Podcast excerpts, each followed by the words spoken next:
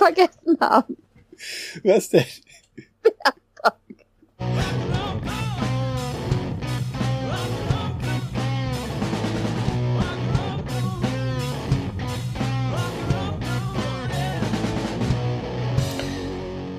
Hallo ihr Lieben, schön, dass ihr bei uns eingeschaltet habt zum Brettspiel-Podcast Fuchs und Bär mit Martina und Björn. Tja, wie war denn deine Woche, Martina? Meine so Woche? viel erlebt, das ist ja super. Naja, kommen wir dazu, was ich gespielt habe. Nein, das würden wir nie machen. Natürlich wird die Martina genauso viel reden wie immer und ich mich entsprechend einhaken. Es sind alles böse Gerüchte, dass ich hier unterdrückt werde. Du wirst doch nicht unterdrückt. Nein, Niemals. Darf ich jetzt auch endlich was sagen? ja, natürlich. Gut. Geht's dir gut? Mir geht's super. Weißt du, Was? das ist unsere erste Folge, die wir aufzeichnen nach unserem Start, nachdem wir die erste Folge hochgeladen haben. Und Ja. war das nicht überwältigend? Das war ein cooler Tag. Also Ja. ich muss ganz ehrlich sagen, so der Montagabend, das war irgendwie schon, also wir waren ja beide total überrascht, weil, weil iTunes so schnell geprüft hat. Ja, Und deswegen haben wir eher, eher sehr überraschend hochgeladen. Und dann der Dienstag mit den ganzen Reaktionen und so, der war schon cool. unglaublich, unglaublich. Hätte ich nie mit gerechnet. Ich auch nicht. Ich bin, ich bin da auch sehr dankbar für, dass, dass das so, so gut angekommen ist und die Leute uns alle, also, war unglaublich. Auf jeden Fall irgendwie hören. Ich fand das cool, so dieses mit Fuchs und Bär auf dem Weg zur Arbeit, mit Fuchs und Bär auf dem Weg zur Gamescom. Die Bilder waren super, alle überall im Ra Ah, das war ein, ein, ein Traum. Einer der Genau. schönsten Tage in diesem Sommer. Auf jeden Fall. Vielen, vielen Dank an euch alle dafür. Ja, vielen Dank, vielen Dank. Und ihr habt eigentlich auch das kritisiert, was wir selber kritisiert haben. Ähm, wir hoffen, dass es jetzt inzwischen mit meiner Tonlage und allem ein bisschen besser wird. Wir haben uns da eingearbeitet. Ich nehme mit einem anderen Mikro auf. Ähm, wir gucken mal, was wir noch so alles nach und nach verbessern. Aber wir sind ja beides eigentlich totale Podcast-Newbies. Und jetzt müssen wir einfach gucken. Das stimmt. Aber, also, die Leute, die gesagt haben, du würdest zu viel reden, die haben sich den zweiten Teil ja gar nicht angehört. Anscheinend. Oder waren noch nicht beim zweiten Teil, als sie das geschrieben haben. Weil im zweiten Teil habe ich halt mehr geredet. Und das ist halt so, dass, dass du die, ähm, diejenige bist, die viel besser erklären und vorstellen kann. Und deswegen redest du bei der Vorstellung des Spieles viel mehr über das Spiel. Und Du bist natürlicherweise. derjenige, der sich besser hm, über Spiele auslassen kann. Hm. Sind wir da jetzt in irgendeinem komischen Rollenbild drin? Das weiß ich noch nicht. Nein, natürlich nicht. Gut. Aber genug der Lobhudelei, so toll bist du auch nicht. Fang doch mal, fang doch mal damit an, Was ich gespielt habe. was du gespielt hast. Ja. Ähm, ich äh, rede jetzt eigentlich hauptsächlich nur über ein Wochenende. Ähm, ich habe natürlich viel mehr gespielt, aber ich war wieder in Köln zu einem Wochenende. Ähm, und das war total cool, weil ich abends mal wieder als Frau Gast sein durfte beim Männerspieleabend, bei dem ich total gerne bin, weil die Jungs alle total klasse sind. Und ich glaube, sie freuen sich auch ein bisschen, dass ich als Frau dann mal mitspiele. Und dann habe ich meine Erstpartie Pulsar 2849, 2894, keine Ahnung, wie man es ausspricht, gespielt.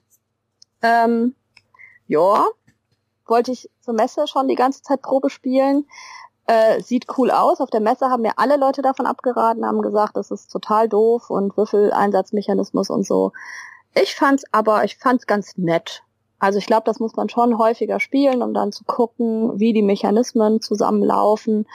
Ähm, aber ist jetzt auch kein Spiel, also ich habe selber nicht, wo ich jetzt sagen würde, muss ich mir kaufen. Also spiele ich gerne wieder mit, ähm, ist aber nicht auf meiner Prioritätenliste die eins. Hm. Das ist so. Dann haben wir das äh, Burgle Brass gespielt, was Ja. du letztens als Aufstehrätsel hattest. Ja, Das habe ich jetzt toll. dann endlich zum ersten Mal gespielt. Ja, ich habe das auch schon öfters gespielt. Ja, siehst du, guck mal, ich habe es jetzt einmal gespielt. Ich fand's sehr cool, aber das ist schon echt schwer, oder? Oder geht man da normal locker durch? Also wir sind nicht locker durchgegangen. Also es war schon relativ hart, muss ich sagen. Also vielleicht kommt es auch dann auf die zufällige Verteilung der, der Sachen an, aber die eine Partie war relativ leicht und Okay. die andere war okay. Ja. Also, Also das, das Thema, knackiger. das Thema ist halt einfach cool, ne? Also irgendwie Ja. als Bankräuber rein und zu versuchen rauszukommen und so. Ah, Genau. Finde ich auch gut umgesetzt. Ähm, Über drei Ebenen, ne? Genau, die Holzmiepel Die war süß, ja. Süß. Ja. Ja. Und dann natürlich, wie immer, ein Dekrypto. Ich bin ja immer noch auf der Suche nach der perfekten Dekrypto-Partie, weil mir ja alle Welt davon erzählt, was es für geile Dekrypto-Partien gibt über fünf Runden, acht Runden, sonst irgendwas. Ich habe dieses Spiel noch nie länger als drei Runden gespielt. Weil die Leute dann keine Lust mehr hatten? Genau, nein, weil immer ein Team so schlecht ist, dass die anderen gewinnen. Also es ist immer Und du so. bist immer in dem einen Team. Fast immer. Okay. Hätte ich jetzt nicht vermutet, aber gut. Nein, ich bin in dem Team, was gewinnt. Natürlich. Was denn sonst? Also ich glaube auch, dass Frauen da relativ gut drin sind. Sich umzustellen bei Begriffen und so weiter. Aber ist das Ja. nicht, ist das nicht bei diesen Spielen oft so, dass du dann auch ähm, so eine so eine Sache hast, dass wenn sich die zwei Leute gut verstehen und gut kennen und viel gemeinsam haben, dass sie dann, dann sich besser kommunizieren können über halt ihre gemeinsame Hintergrund, Ja, Vergangenheit? Ja, natürlich, auf jeden Fall. Also wenn du dich ein bisschen kennst, geht das schon ganz gut. Ich habe das ja mal mit dem Hashemitenfürst gespielt. Ähm, und das war total schwer, weil wir uns gar nicht kennen, Hm. Ne? sondern nur über Twitter. Und das dann zusammenzuspielen war schon relativ hart. Hm. Ja gut. Kann halt nicht bei jedem so funken wie bei uns, ne? Nee. Aber ich weiß nicht, wie gut wir in der Krypto wären. Ich habe auch keine, ich habe ich, ich kenne das ganze Spielprinzip nicht. Ja. Also vielleicht erklären wir das irgendwann mal, weil ich glaube schon, dass das ein, äh, ein gutes Spiel von 2018 ist, auch wenn ich immer noch nicht die richtig gute Partie gespielt habe. Hm. Aber ich sehe das Potenzial. Okay. Ich Ja. bin, ich, weiß ich nicht. Ich bin, ah, ich weiß nicht, diese, diese, Aber es ist auch, ist auch nicht so dein Ding, die Kommunikationsspiele. naja, gut, in, in den entsprechenden ähm, vor allem Spieleabenden, wo du halt so Pärchen hast, werden halt so was wie Codenames gespielt. Da wird dann bestimmt auch sowas wie die Krypto irgendwann kommen, oder? In Spieleabenden, in denen man mit Pärchen spielt. Ja, es sind halt nicht unbedingt die, die, die Gloomhaven-Spielabende, das, das trenne ich schon. Ach so, okay. Also ja, ich schon, habe, ich habe solche Pärchen nicht in meinem Umfeld. ich habe schon die wenig Spielerpärchen, mit denen ich ab und an mal spiele. Und dann Ja. ist dann halt so seichtere Spiele, ne? Ja.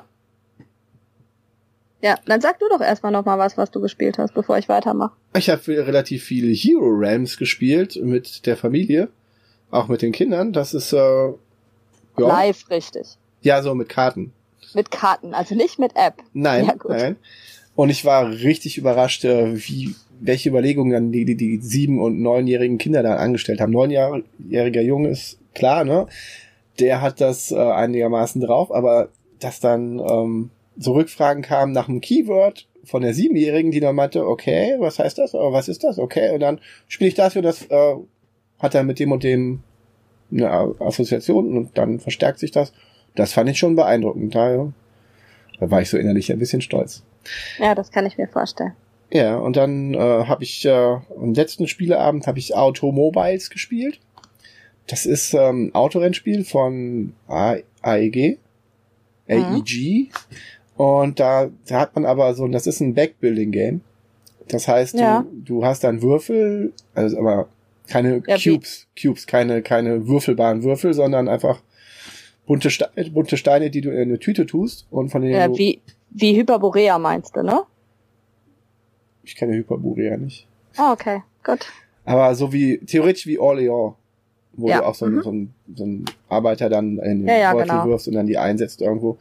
Und, aber für ein Rennspiel halt. Und das, das ist thematisch, aber trotzdem gut umgesetzt mit dieser Mechanik. Das fand ich äh, Mhm. ganz beeindruckend. Und du setzt diese Würfel, wenn du dann halt vorwärts gehst, setzt du die Würfel auch erstmal auf zur Planung auf den Spielplan und kannst Mhm. dann so deine Strecke, deinen Kurs planen. Das ist richtig, richtig nett gemacht. Das hat mir wirklich gut gefallen.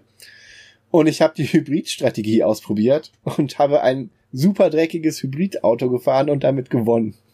ja, hab ich habe das Foto auf Twitter gesehen. Das Ja. war ganz schön braun. ja, das, da- diese braunen Würfel sind quasi immer Verschleiß und, und Dreck. Ja. Den musst du eigentlich loswerden, weil der blockiert ein, einfach alles. Aber ich habe einfach dann manipuliert und rausgeholt und das war äh, interessant, dass ich damit gewonnen habe, weil das war, sah am Anfang tatsächlich nicht so aus. Und unser Rennfahrer, der sonst immer bei solchen Spielen gewinnt, äh, war ziemlich abgeschlagen. Okay, ja, weil es ja auch nicht nur ein reines Rennspiel ist, ne? Oder? Du musst halt verwalten, ne, diesen Ja, äh, die Cubes genau. verwalten. Ne? Und ja, die entsprechend die richtigen kaufen und gucken, dass er dann. Aber ich, also der Hybrid, ähm, diese Hybridwürfel, die ich geholt habe, die funktionieren auch nur dann, wenn kein anderer die hat. Und da- ist keiner draufgegangen. Sonst hätte es, ähm, dann hätte man zählen müssen, wie viel die anderen auf ihrem Tableau irgendwo haben, aber das hat halt keiner gemacht und dann habe ich die Gelegenheit genutzt und hatte dann sehr viele von denen und konnte die immer optimal einsetzen. Das ist, das war dann die Gewinnerstrategie. Ja. Sondern so quasi Joker-Plättchen, die ich nutzen konnte, weil kein anderer das contestet hat. Na, Ja. Das jetzt war, willst du mir sagen, dass du kein Gloomhaven gespielt hast. ich, ja gut, seit dem letzten Mal aufzeichnen haben wir auch Gloomhaven gespielt. Ich habe meine Säge, meinen Sägencharakter, den ich freigeschaltet habe, das erste Mal ausprobiert und Ich sehr, bin so neidisch. ja, sehr supportive gespielt, also sehr unterstützend für die anderen gespielt. Und wir waren uns nach der Partie einig, dass ich den nicht so spielen sollte, sondern eher aggressiv äh, Monster tötend. Okay. Deswegen werde ich den ein bisschen umstellen noch. Aber Ja. Ja, das, das, das ist ja für uns schon, glaube ich, so eine Sache, wo wir uns auch ein bisschen näher drüber kennengelernt haben, so ein bisschen, weil wir beide das gleiche Lebensziel bei Gloomhaven haben. oh, unser Lebensziel hatten, genau. Hatten. Leute äh, ich sterben hab's immer sehen. noch. Ich hab's immer noch. Ja, deine Ähm, sterben nicht, meine sind schlechter. Meine sterben einfach nicht. Gewesen. Du spielst aber auch mit Fünfen, ich spiele mit Dreien. Ja, das ist äh, erstaunlich, weil ähm, normalerweise ist Gloomhaven ja für vier Spieler ausgelegt. Ja. Und das geht eigentlich gar nicht. Man braucht die App dafür, um die Monster zu steuern, damit man das Monster-Deck für einen Helden nehmen kann. Sonst funktioniert das nicht. Es sei denn, man stellt ein zweites Gloomhaven auf Deutsch, was dann hoffentlich, da freue ich mich echt drauf, dieses Jahr dann ankommt. Dann Ja. könnte man auch mit zweimal der gleichen Klasse spielen, theoretisch. Das wird äh, interessant, weil dafür ist das eigentlich auch nicht ausgelegt, aber ich mag sowas austesten. Naja, also wenn, wenn wir die, die wir Gloomhaven zusammen spielen in den Kampagnen unseres, unsere zusammen machen, haben wir drei bis vier Gloomhavens. ich habe äh, Age of Steam gespielt in Köln. Mhm. Und zwar ähm, versuchen die Männer um mich herum, die meisten Männer um mich herum, schon seit längerem mich zu mindestens mal Age of Steam eher noch, äh, wären sie glücklich, wenn ich endlich mit 18xx anfangen würde. Das sind so diese Hardcore-Eisenbahn-Spiele Ja. mit einer Börse, wo dann nach irgendwelchen komplizierten Formeln irgendwelche äh, Marktwerte von den Firmen berechnet werden, die man dann, die man sich dann einkaufen kann, wo man dann Genau, Linien und wo es kann. Ausschütten, Ausschüttungen gibt, Ah. je nachdem, wie weit die fahren und so. Also das, das Größte, was wir haben, ist 18 OE, das ist der Orient Express. Und da baue ich immer mit auf. Die anderthalb, das dauert anderthalb Stunden, das Spiel nur aufzubauen. Geht's es. Ähm, und da muss ich ganz ehrlich sagen, wenn ich das schon aufbaue, habe ich schon keine Lust, es zu spielen. Und selbst wenn ich mich dann mal eine Stunde zu den Jungs setze und zugucke, denke ich immer wieder, ich will das auf keinen Fall spielen. Aber mir wird die ganze Zeit gesagt, mir würde das total gefallen. Ich weiß es noch nicht. Jetzt habe ich mich zwingen lassen, eine Partie Age of Steam zu spielen. Ähm, das war der Lohn dafür, dass mein Mann mitgekommen ist zum Brettspielwochenende. Dann wurde halt Age of Steam gespielt. Und das Schwierige für mich ist natürlich, dass ich das gegen zwei absolute Cracks gespielt habe. Na, Also der erste Satz, Mhm. der kam, war, ähm, du musst nicht denken, dass du hier um den Sieg mitspielst. Das kannst du total vergessen. Ja? Guck, dass du irgendwie mitkommst. Und der zweite Satz war, wir sehen sofort, wenn du äh, versuchst, ja, steigen und einfach nicht mehr mitspielst und versuchst, das an die Wand zu fahren. Das sehen wir auch, dann wird direkt ein neues angefangen. Dementsprechend habe ich sehr hart äh, Age of Steam gelernt. Ähm, du hast echt nette Mitspieler. ja, die sind halt so von diesem Spiel überzeugt und können das überhaupt nicht verstehen, dass ich das allein vom Thema her ablehne. Aber selbst Also, wenn es nicht das Thema wäre, das, das ist, naja.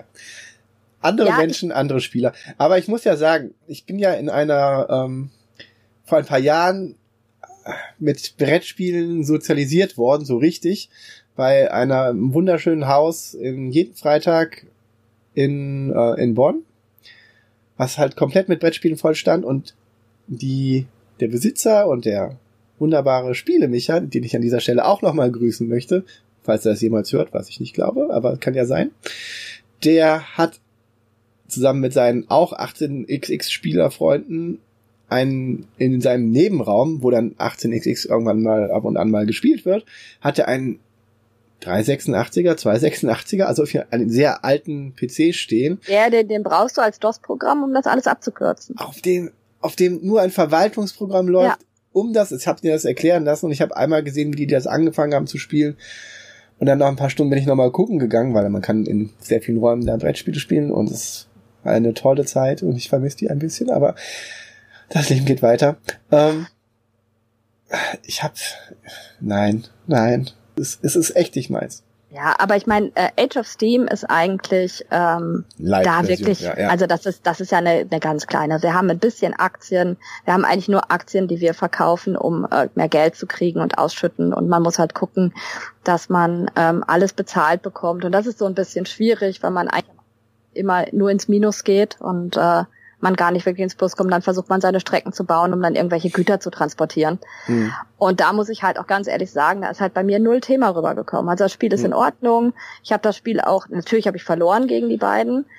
Ähm, aber ganz knapp, ich habe es gelesen, aber ganz, ganz knapp. knapp. Ja. Ähm, dementsprechend war ich nicht so schlecht. Es ist auch öffentlich gesagt worden bei Twitter, dass ich mich ganz gut geschlagen habe. ähm, Dementsprechend ähm, ging das wohl, aber ich muss sagen, bei mir ist dann nichts rübergekommen. Also ich würde 10 Spiele, 20 Spiele, 40, 100 Spiele sehr wahrscheinlich eher aus dem Schrank holen als ein Age of Steam. Ähm, Weil es für mich war es Klötzchen transportieren. Ne? Okay, ne, dann kann ich halt das gelbe Klötzchen zur gelben Stadt transportieren. Aber das, äh, da ist für mich nichts rübergekommen. Ich werde das noch zwei, dreimal spielen. Das ist jetzt nicht so schlecht weggekommen, wie ich dachte. Also es war nicht so schlimm, wie ich dachte. Ähm, obwohl die Männer nicht äh, lieb gegen mich, ich habe ja eigentlich gedacht, dass die mich so ein bisschen verhätscheln würden, damit ich das Spiel wieder spielen will, aber das haben sie halt ja natürlich gar nicht gemacht. Die wollen deinen Killerinstinkt da wecken, damit du da Genau, ja, sehr wahrscheinlich eher. und äh, es war aber nicht so schlimm wie gedacht und ich werde es auf jeden Fall nochmal spielen, aber es ist irgendwie nicht the top of the world. Würdest du denn sagen, dass das ähm, dass ein Imperial 2030 eine ganz leite Version davon ist? Wenn ich das gespielt hätte, könnte ich dir das sagen. Ach so, okay, da hast du auch. Das müssen wir, glaube ich, gleich mal später mal klären in unserem zweiten Teil. Ja. Dann erzähle ich dir das davon. Ja, jetzt haben wir eh schon total viel gelabert und ich, ich habe hab aber ich habe mehr gelabert. Du ja, aber ich, ich habe natürlich noch was. Ja, dann los. Du lässt mich ja zu Wort kommen, das finde ich ja total nett von dir heute. ähm, ja, ich habe zum Beispiel ganz viel Wettlauf nach Eldorado gespielt auch. Ich mag das Spiel echt gerne. Das ist so ein kleiner Deckbauer von Rainer Knizia, glaube ich. Der, ähm, wo man ein Deck baut. Dieses ganz klassische, äh, ich habe ein Start, eine Startdeck von zehn Karten und ziehe dann Karten und dann lege ich dann eigentlich nur verschiedene Bewegungskarten aus, die über je nachdem besser sind oder schlechter sind, über verschiedenes Terrain und versuche dann als erster irgendwo anzukommen. Eldorado in dem Fall und durch den Dschungel und kaufe währenddessen bessere Karten und versuche Karten loszuwerden, ganz aus dem Spiel zu nehmen. Also so wie Dominion. Nur mhm. mit einem Spielplan, wo ich halt irgendwie ein Ziel habe hinzulaufen, anstatt irgendwelche langweiligen Siegpunkte ins Deck zu schaufeln, die nichts machen. Das ist äh, nicht, dass du in letzter Zeit Dominion gespielt hättest in einer Brettspiel AG. ja. Nein. Also das finde ich, ich finde das, das als Einsteiger-Deckbauer finde ich, das, ähm, das holt die Leute mehr ab, würde ich sagen, als ein Dominion. Weil du das, das Spielbrett auch hast. Das ist klassischer. Das ist ein Laufspiel mit der Mechanik von des Deckbaus. Ja, aber es würde genau das nicht transportieren, was ich mit dem Einsteigerspiel in der Brettspiel AG machen möchte. Ja, das also zeigen, da dass es ein Spiel aus Karten gibt, ich weiß. Ich habe dir zugehört. Genau. Also das ist halt einfach was ganz anderes. Aber wir sind jetzt beim dritten Mal Dominion inzwischen vorbei. Ähm, jetzt folgt noch einmal und dann hoffe ich, dass wir weitergehen können. Und dann bin ich noch in der letzten Zeit super excited, super aufgeregt, weil nach 50 Jahren, gefühlten 50 Jahren des, der Durststrecke hat die Firma Games Workshop sich auf ihre sinnvollen Sachen besonnen, nämlich dass die tatsächlich auch Spiele herstellen und sind schrittweise immer weiter dahin gegangen, jetzt mal ein vernünftiges Spiel zu veröffentlichen, einigermaßen vernünftiges Spiel von den Regeln her. Nämlich das gute Warhammer 40.000 Kill Team. Das ist okay. quasi Warhammer 40.000 in kleiner. Dass mhm. du nur fünf bis 20 Leute hast. Das ist ein Tabletop mit so Messen und, und, aber es ist klein, kompakt, kurz und knackig. Und hat sehr wahrscheinlich nicht dieses riesen, äh, Regelbuch, was die anderen GW-Tabletops haben. Es Doch. hat auch ein großes Regelbuch, also verhältnismäßig großes Regelbuch dafür, dass es, es macht auch viele Dinge schwammiger und es gibt da auch bessere Sachen immer noch, aber das hat eine schöne Welt. Es ist, ähm, hat sehr viel Zugänglichkeit und ich kann meine ganzen Miniaturen, die ich über die Jahre gesammelt habe, endlich mal wieder in kleinen Teams zusammenstellen und muss auch weniger anmalen. Nicht, dass ich anmalen würde. ja, das hat mich ähm, tatsächlich in letzter Zeit auch sehr positiv beschäftigt. Okay. Ja, ich meine, ich habe ja Tabletop irgendwie immer nur zugeguckt und das, das war aber auch noch die Zeit, wo ich selber nicht komplex gespielt habe und mir auch nicht hätte vorstellen können, irgendwie acht Stunden am Stück zu spielen. Da habe ich die Jungs auch eher belächelt, wenn sie dann um ihren Tisch rumstanden und mal wieder gemessen haben und eigentlich haben sie stundenlang immer nur Re Regeln nachgeschlagen und so. Das ist, äh, Bis sie dann ja. wieder einen Zug gemacht haben und dann hieß wieder, ja, und ich gehe dann mit meinen nach da vorne und mach das und dann äh, kam wieder so, nee, nee, also da müssen wir aber erstmal wieder gucken. Ja, man sollte schon Ähm. ein bisschen regelfester sein. Das ist schon Ja. sinnvoll. Aber auch da gibt's um, komplexere Versionen und wenn du ein Tabletop-Spiel mit wenig Figuren spielen willst, würde ich dir nicht War- Warhammer Kill Teams empfehlen, Kill Team empfehlen, sondern Infinity, weil das ist ein knackiges Regelwerk, was komplex ist und Mhm. was gut ist. Das kann ich sehr Ja. empfehlen. Aber es ist nicht Da- Warhammer da- 40k. Ja, wir brechen das jetzt ab. Da, da führt mein Weg auch eigentlich immer noch nicht hin, muss ich sagen. Also Muss das, äh, das reizt mich auch nicht so Muss wirklich. es auch nicht. Das ist auch, das ist auch eine andere Sparte vom, vom Hobby. Das ist was ganz anderes. Es gehört auch, vielleicht gehört es nicht hierhin, aber vielleicht erkennt sich ja trotzdem jemand wieder, der auch ein paar alte Warhammer-Figuren, Warhammer 40k-Figuren irgendwo rumstehen hat. Also ich habe ganz viele Warhammer-Figuren hier rumstehen. Aber es sind nicht meine. tja, dann, Und es sind die Chaos-Magier. Chaos Magier, oh Gott. Reden wir über was anderes. Chaos. Ja, so, sollen wir nicht mal langsam mit unserem Main-Theme anfangen? Ja, was ist denn unser Main, äh, unser Hauptthema? Unser Hauptthema. Ja, unser Hauptthema ist ja diesmal äh, ein Fest für Odin. Ein Fest. Und im zweiten Teil, also wir versuchen ja immer uns ein Spiel auszusuchen, was zum Thema passt. Und unser Metathema soll sich dann eigentlich um Euros drehen. Also das haben die Leute schon gelesen in, in den Beschreibungen. du meinst, ich muss das gar nicht mehr sagen? Nein. Okay, dann sage ich. Und, oder wir hätten es am Anfang sagen sollen, aber jetzt ist es zu spät. Jetzt Profis, es spät. Profis am Werk. Mach mal weiter. Ja, das ist ja immer mein Job. Also ein Fest für Odin. Ja. Ähm, also das erste ist, wenn man diese Kiste mal wieder äh, in die Hand nimmt, die ist ganz schön schwer, ne? Also ein Fest für Odin ist von Feuerland rausgekommen 2016, ist für ein bis vier Spieler. Du hast es ja solo gespielt, ich noch nicht. Ich glaube, der Solo-Modus ist ziemlich gut. Der ist okay, ja. Alter ab ziemlich okay. 12, ja, doch, ist in Ordnung. Was ich nicht glaube, ist 30 Minuten pro Spieler ist als Zeit angegeben. Das finde ich so ein bisschen. Also ja, bei geübten Spielern schon, Man muss da erst reinkommen, ja, aber, aber, aber da muss man schon einige Partien, glaube ich, für haben oder es halt wirklich mit schnell spielen. Also wir haben schon auch äh, drei Spielerpartien in anderthalb, anderthalb Stunden hingekriegt, Mhm. aber das sind dann halt auch wirklich Leute, die äh, kurz vorher gespielt haben und gar nichts mehr nachschauen müssen. Dann hab, geht es. im Solo-Modus habe ich auch, das ging relativ flott, doch, doch. Also, das, das funktioniert auch im Solo-Modus ganz gut. Aber ich weiß nicht, ob ich, ich habe ja nicht gemessen. Ich bin kein so ein Messer und Tracker, weißt du. Ja, das ist total traurig. Ja. Also ich bin immer noch dafür, dass äh, Björn auf jeden Fall irgendwann anfängt zu tracken. Ich, das ist äh, eins meiner Ziele, irgendwann, dass er trackt. Das äh, würde mir als Statistikfan einfach äh, sehr wichtig sein, aber da kriege ich ihn einfach noch nicht dazu. Das ist ein bisschen schade. Ähm, jetzt im November, äh, nee, jetzt im Oktober kommt äh, eine Erweiterung zum Fest für Odin raus. Das habe ich auch Da bin ich mal gelesen. gespannt. Ich bin auch. Nochmal zu den Spielerzahlen. Ähm, ich weiß nicht, ob das ähm, repräsentativ ist, aber mein neunjähriger Sohn hat's mit äh, meiner Frau auch gespielt. Oh cool. Selber Und- rausgeholt. Er hat das vorgeschlagen, meiner, aber ich habe es mit ihm gespielt und das hat Ja. ganz gut. Natürlich spiele ich da nicht um den Sieg und wir gucken auch nicht, wer da gewonnen hat, weil da habe ich ihn dann doch. Ähm, aber die Mechaniken versteht er und äh, er hat das dann von sich aus hat er gesagt, ich möchte, er wollte mit meiner Frau was spielen, er durfte sich was aussuchen, er hat das rausgeholt, er hat das mit ihr gespielt und es war, ähm, ja gut, meiner Frau hat hat halt mitgespielt und hat, weiß nicht, ob die es nochmal spielen würde von sich aus, aber ich fand das ähm, beeindruckend, dass er das schon verstanden hat. Aber vielleicht ist das auch.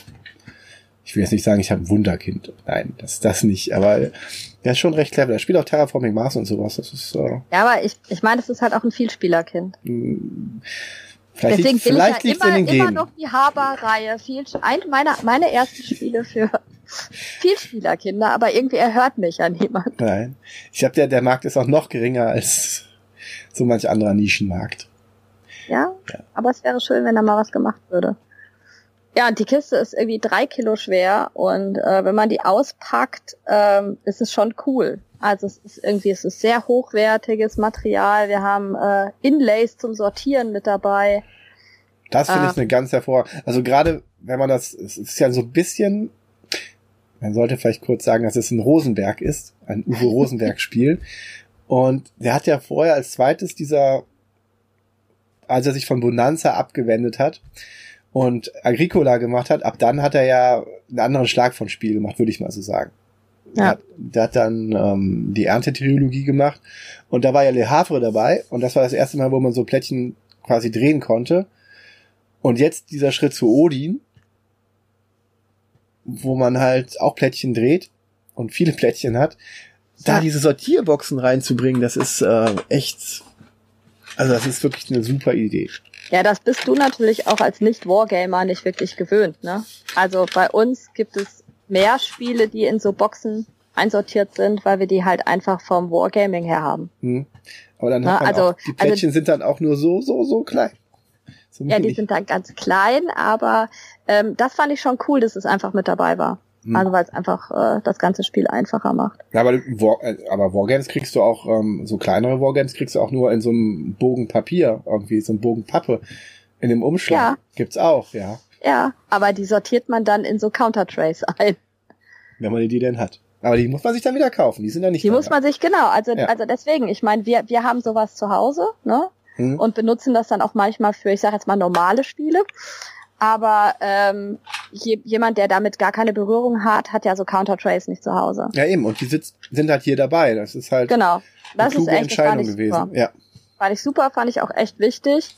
Ja. Ähm, ich habe die natürlich anders eingeräumt, als es äh, in der Anleitung steht, äh, weil wir haben die halt nicht getrennt, sondern wir haben immer ein Counter-Tray sozusagen mit allen Warenmarken, damit immer auf beiden Seiten alles ist. Das finde ich irgendwie ein bisschen praktischer, als die zu trennen. Ja. Aber jetzt sind wir schon wieder viel zu tief im Spiel drin eigentlich schon. Ähm, so ein bisschen muss man ja wenigstens mal sagen, worum es geht. Ne? Also ähm, Odin ist, glaube ich, klar, in welcher Zeit wir uns äh, bewegen. Ne? Wir sind äh, bei den Wikingern und eigentlich spielen wir das Leben von Wikingern nach. Von einem ne? Wikinger-Siedlung, ne?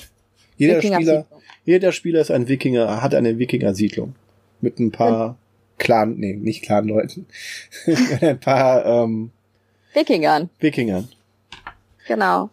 Und man plündert, man jagt, man handelt und so weiter. Also das ist dann einem echt überlassen, in welche Richtung man auch geht. Also man, äh, Odin ist eins der Spiele, wo man halt auch auf keinen Fall irgendwie nur eine. Was machst du? Ähm, ich, ist dir aufgefallen, dass auf dieser Verpackung von dem Odin keiner der Wikinger Hörner hat? Nein, das ist mir nicht aufgefallen. Weil, das ist auch historisch richtig. Denn Wikinger hatten gar keine Hörner auf ihren Helmen. Ich komme darauf zu sprechen, weil das ähm, relativ nett gemacht ist, weil es relativ gut recherchiert ist, das Spiel. Denn du hast nicht nur eine Spielanleitung und einen Almanach, sondern du hast auch noch als drittes, neben der Spielanleitung, so eine Art historischen Bezug, wo jede, jede Komponente irgendwie erwähnt wird und einige bekannte Wikinger eingeordnet werden, wie die ja. im Spiel repräsentiert werden. Und die Wikinger hatten keine Hörner. Man hat das gedacht, als man die Gräber von denen ausgegraben hat, weil die ihren Toten Trinkhörner mitgegeben hatten und die lagen dann neben dem Kopf, so dass man dachte, die wären vom Helm irgendwie abgefallen und Ab an dem Helm dran. Okay. Die, aber die waren, wären auch total unpraktisch gewesen, weil wenn die aus ihren Wikingerbooten da rausspringen, dann bleiben die mit den Hörnern irgendwo hängen. Und das war so, so dämlich waren die Wikinger nicht. Die haben keine Helme gehabt. Das heißt, du hast was über das Spiel gelernt? Oder wusstest du das vorher? Ich wusste schon? das vorher. tatsächlich, das wusste ich tatsächlich vorher. Aber ich, deswegen habe ich das, ich weiß gar nicht, ob das da drin steht, ob das da erklärt ist drin, aber tatsächlich ist das so. Ja. Ähm, was, was ihr jetzt auch ein bisschen merken werdet, ist, dass äh, wir jetzt mal ein Spiel besprechen, wo ich auf jeden Fall weniger Partien habe als der Björn. Das gibt es auch. Minimal, minimal weniger. Nee, ist ja. die Hälfte. Ich habe sechs gespielt und du zwölf bis dreizehn. Aber du schätzt ja immer nur. ich schätze immer. Ja vielleicht, nicht. vielleicht habe ich nur eins gespielt, aber es kam mir vor wie sechzehn. ja. Ja. Nein, ich hab Das das kann jetzt- natürlich vorkommen. Deswegen sind wir, sind wir, also bin ich auf jeden Fall, dass du mit dem Tracken anfängst, damit wir das endlich genauer nachhalten Aber können. was ist, wenn ich das nicht genau, wenn ich da was vergesse zu tracken? Oder aus Versehen Wenn dreimal draufklicke? Wenn du einmal anfängst, kannst du nicht mehr aufhören. Okay, lassen wir das. Du leckst mich dauernd, immer bringst du mich aus dem Konzept. Wir waren bei Odin dran. Genau. Ähm, erklären wir erstmal, was wir so vor uns liegen haben. Also jeder Spieler hat ein Tableau vor sich liegen, ähm, auf dem sein, ähm, seine Wikinger-Siedlung abgebildet ist. Wir haben Ställe für die Tiere, wir haben Ankerplätze für die Schiffe, wir haben äh, einen Versammlungsort für die Wikinger, wir haben eine große Tafel, an denen die essen. Und wir haben, ich habe keine Ahnung, wie ich es nennen soll, ich habe es mal Einkommenspuzzlefeld genannt. Also wir haben ein Feld, was sozusagen unser Einkommen generiert und wo wir puzzeln dürfen. Das ist nämlich auch, hier verbindet Rosenberg auf jeden Fall Patchwork noch mit rein. Und wir dürfen ganz viel puzzeln. Wenn ich da einhaken. Tatsächlich ist Odin die Quelle aller Puzzlespiele. Odin hat ja vor allen anderen Puzzlespielen gemacht und hatte dann die Idee, nur dieses Puzzle-Element zu nehmen und dann in Patchwork, Patchwork. in diese, ähm, was ist das, die Jahreszeiten-Trilogie. Indian Summer oder so. Ja, ja da, da gab's ähm, in den Summer ist das erste, dann gab's ähm, ne Cottage Garden gab's zuerst, dann gab's Indian Cottage Summer Garden, und jetzt gibt es das Winterspiel äh, Spring Meadow. ja. Ja, das sind nämlich die, das sind, die kommen alle vor au- aus dem Spiel Odin raus. Ja, ich habe mich informiert, ich habe recherchiert. Sehr gut. Ich bin sehr stolz auf dich. Bevor ich dich kannte, wusste ich das auch schon. Äh, ja, ich bin sehr stolz auf dich. Danke.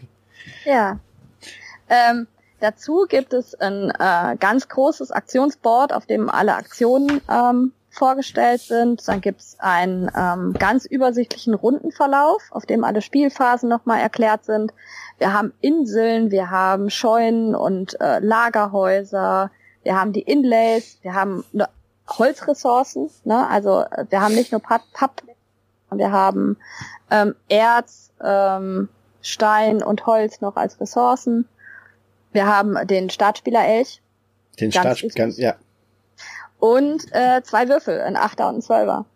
Würfel Das- in einem Rosenberg. Ein Würfel in einem Rosenberg, ja. Das äh, kam auch sehr gemischt an. Aber Ja, dazu ich- später mehr. Das ist, finde ich auch, muss ich sagen, ist manchmal ganz schön frustrierend. Also ich habe es gestern ähm, als Vorbereitung hierauf gespielt und ähm, meine Lieblings-Ex-Abiturientin Steffi hat Schöne- tatsächlich Schöne Grüße. Die hat diese tollen äh, Logos Bilder gemalt. Genau. Ja. Die ist echt super. Und die bemalt meine ganzen Minis. Sie würde ja auch deine Gloomhaven Minis bemalen, wenn du sie endlich mal abgeben würdest und dann könnten wir endlich schöne Bilder sehen von den Minis. Aber Aber die macht so tolle Arbeit, dass ich mir das gar nicht leisten könnte, weil ich ihr natürlich etwas zahlen würde bei so toller Arbeit. Aber wie soll man der solche, solche konnte sich das auch leisten. wie soll man solche Exzellenz bezahlen? Das ist äh, da, nein, das ist äh, Ja. ich werde eher als Kontrastpunkt meine dann äh, meine bemalten dann drei mit Fingerfarben bemalte äh, Miniaturen dann mal zeigen. Ja. Und äh, Steffi, um darauf zurückzukommen, hat Walfang, ist auf den Walfang gegangen und hat echt immer nur eine Eins und eine Zwei gewürfelt. Und äh, da kommst du halt fast nicht gegen an. Aber deswegen, also die Würfel sind schon eine Glückskomponente, da kommen wir aber später zu. Ähm, der Rundenablauf, und das ist, glaube ich, das Schönste an dem Spiel, wenn man einmal alles verstanden hat, ähm, ist, steht eigentlich alles auf dem Board. Also man findet alles, man muss überhaupt nicht nachgucken, weil für alles Übersichten dabei sind. Und das finde ich ist richtig gut gelungen, sowohl von der Ikonografie her als auch von den Beschreibungen her. Ähm, ich finde, man muss sehr wenig nachgucken, obwohl die Aktionsmöglichkeiten so groß sind. Also erstmal wird man erschlagen von dem ganzen, was man alles machen kann. Da, da, da, es gibt Leute, die schlagen ja ihre Hände über den Kopf zusammen. Und Ja. Kann ich mir vorstellen. ich weiß nicht, ob meine Frau mir das abgekauft hätte, hätte ich ihr das vorgelegt. Stattdessen äh, hat das mein Sohn gemacht. Ganz, ganz kluge Entscheidung. Ganz clever. Ja. Ja. Ähm, wir haben am Anfang, wenn wir die, ähm, die lange Version spielen, haben wir fünf Wikinger zur Verfügung, ganz am Anfang. Und das erste, was man in der Runde immer macht, das ist ganz einfach, man nimmt sich einen neuen Wikinger. Ja, der Stamm wächst. Die machen Babys. Der Stamm wächst in jeder Runde. Ist ja klar. Was machen die auch sonst, die Wikinger? Der essen, Stamm muss immer essen, wachsen. Die essen. ja. Das ist ein Rosenberg, die essen. Das stimmt. Die müssen auch immer essen. Da muss man sich drauf äh, einstellen. Ja. Ganz zum Schluss hat man zwölf Wikinger zur Verfügung. Also jede Runde kommt einer dazu. Hm.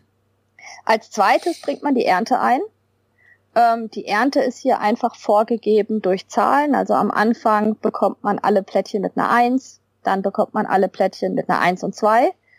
Und es gibt natürlich einfach auch schlechte Jahre, ne? wo man einfach keine Ernte einbringt. Oder es sind Jahreszeiten?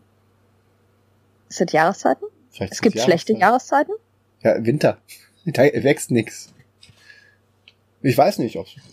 Ja, aber dann, äh, das ist ja auch nicht logisch aufgebaut. Keine Ahnung. Steht das irgendwo? Da haben wir uns schlecht vorbereitet. Ich, ich habe das immer für Jahre gedacht, dann gibt's schlechte Jahre. Naja. Aber das ist ja planbar, dass es dann schlechte Jahre gibt. Aber man ja. kann ja schon planen, dass nach dem Frühling und Sommer der Herbst und Winter kommt. Ja, und wie erklärst du dann, dass es bei der bei der einen Jahreszeit äh, dann direkt der Winter dahinter kommt und bei der nächsten ist, Jahreszeit kommt auch direkt der Winter daher? Das ist der Start. Also, das ist das, was noch im Lager war, was du im ersten Jahr kriegst. Ah, okay. Sollen wir das dann nochmal neu aufnehmen? Nein. Okay. Doch. Okay. okay. Wo haben wir denn angefangen? Äh, das ist überhaupt kein Problem. Ich mach, äh, ich fange einfach bei Ernte einbringen wieder an. Okay.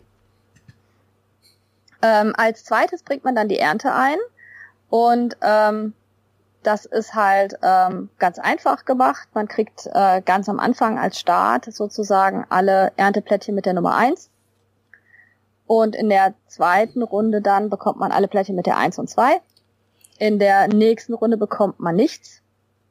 Dann bekommt man alle Plättchen mit der eins und drei und dann bekommt man wieder nichts dann bekommt man alle Plättchen mit der 1 bis 4 und dann bekommt man wieder nichts. Aber das weiß man, dass man vorher nichts bekommt. Also das kann man schon dementsprechend einplanen. Das könnte dann so die Jahreszeiten repräsentieren. Das könnte sein, ja. Also so Frühling, Sommer und dann kommt Winter und das erste sind Startsachen. Es wird immer mehr. Offensichtlich werden die Leute immer besser in dem, was sie tun. Aber es ist nie wirklich genug. Ne? Also ich finde, was man so bekommt am Anfang. Es ist, es ist schon, dass man sich immer wieder überlegt, was mache ich denn damit? Also nutze ich ja. das jetzt zur Ernährung oder nicht? Ähm, weil da gibt's dann auch nochmal Anlegeregeln und so. Also das ist hm. eh das, was das Spiel so ein bisschen schwierig macht, denn ich kann nicht alle Plättchen immer so legen, wie ich gerne möchte. Das stimmt. Einerseits. Ja, weil wir haben, wir haben ja noch gar nicht, gar nicht erklärt, dass die Plättchen unterschiedliche Farben haben und die unterschiedlichen Farben auch was bedeuten. Also wir haben orangene Plättchen, die sozusagen die untere Nahrungskette bedeuten. Dann haben wir rote Plättchen und wenn ich ein orangenes Plättchen aufwerte, bekomme ich ein rotes Plättchen. Also wenn ich das quasi auf die Rückseite drehe.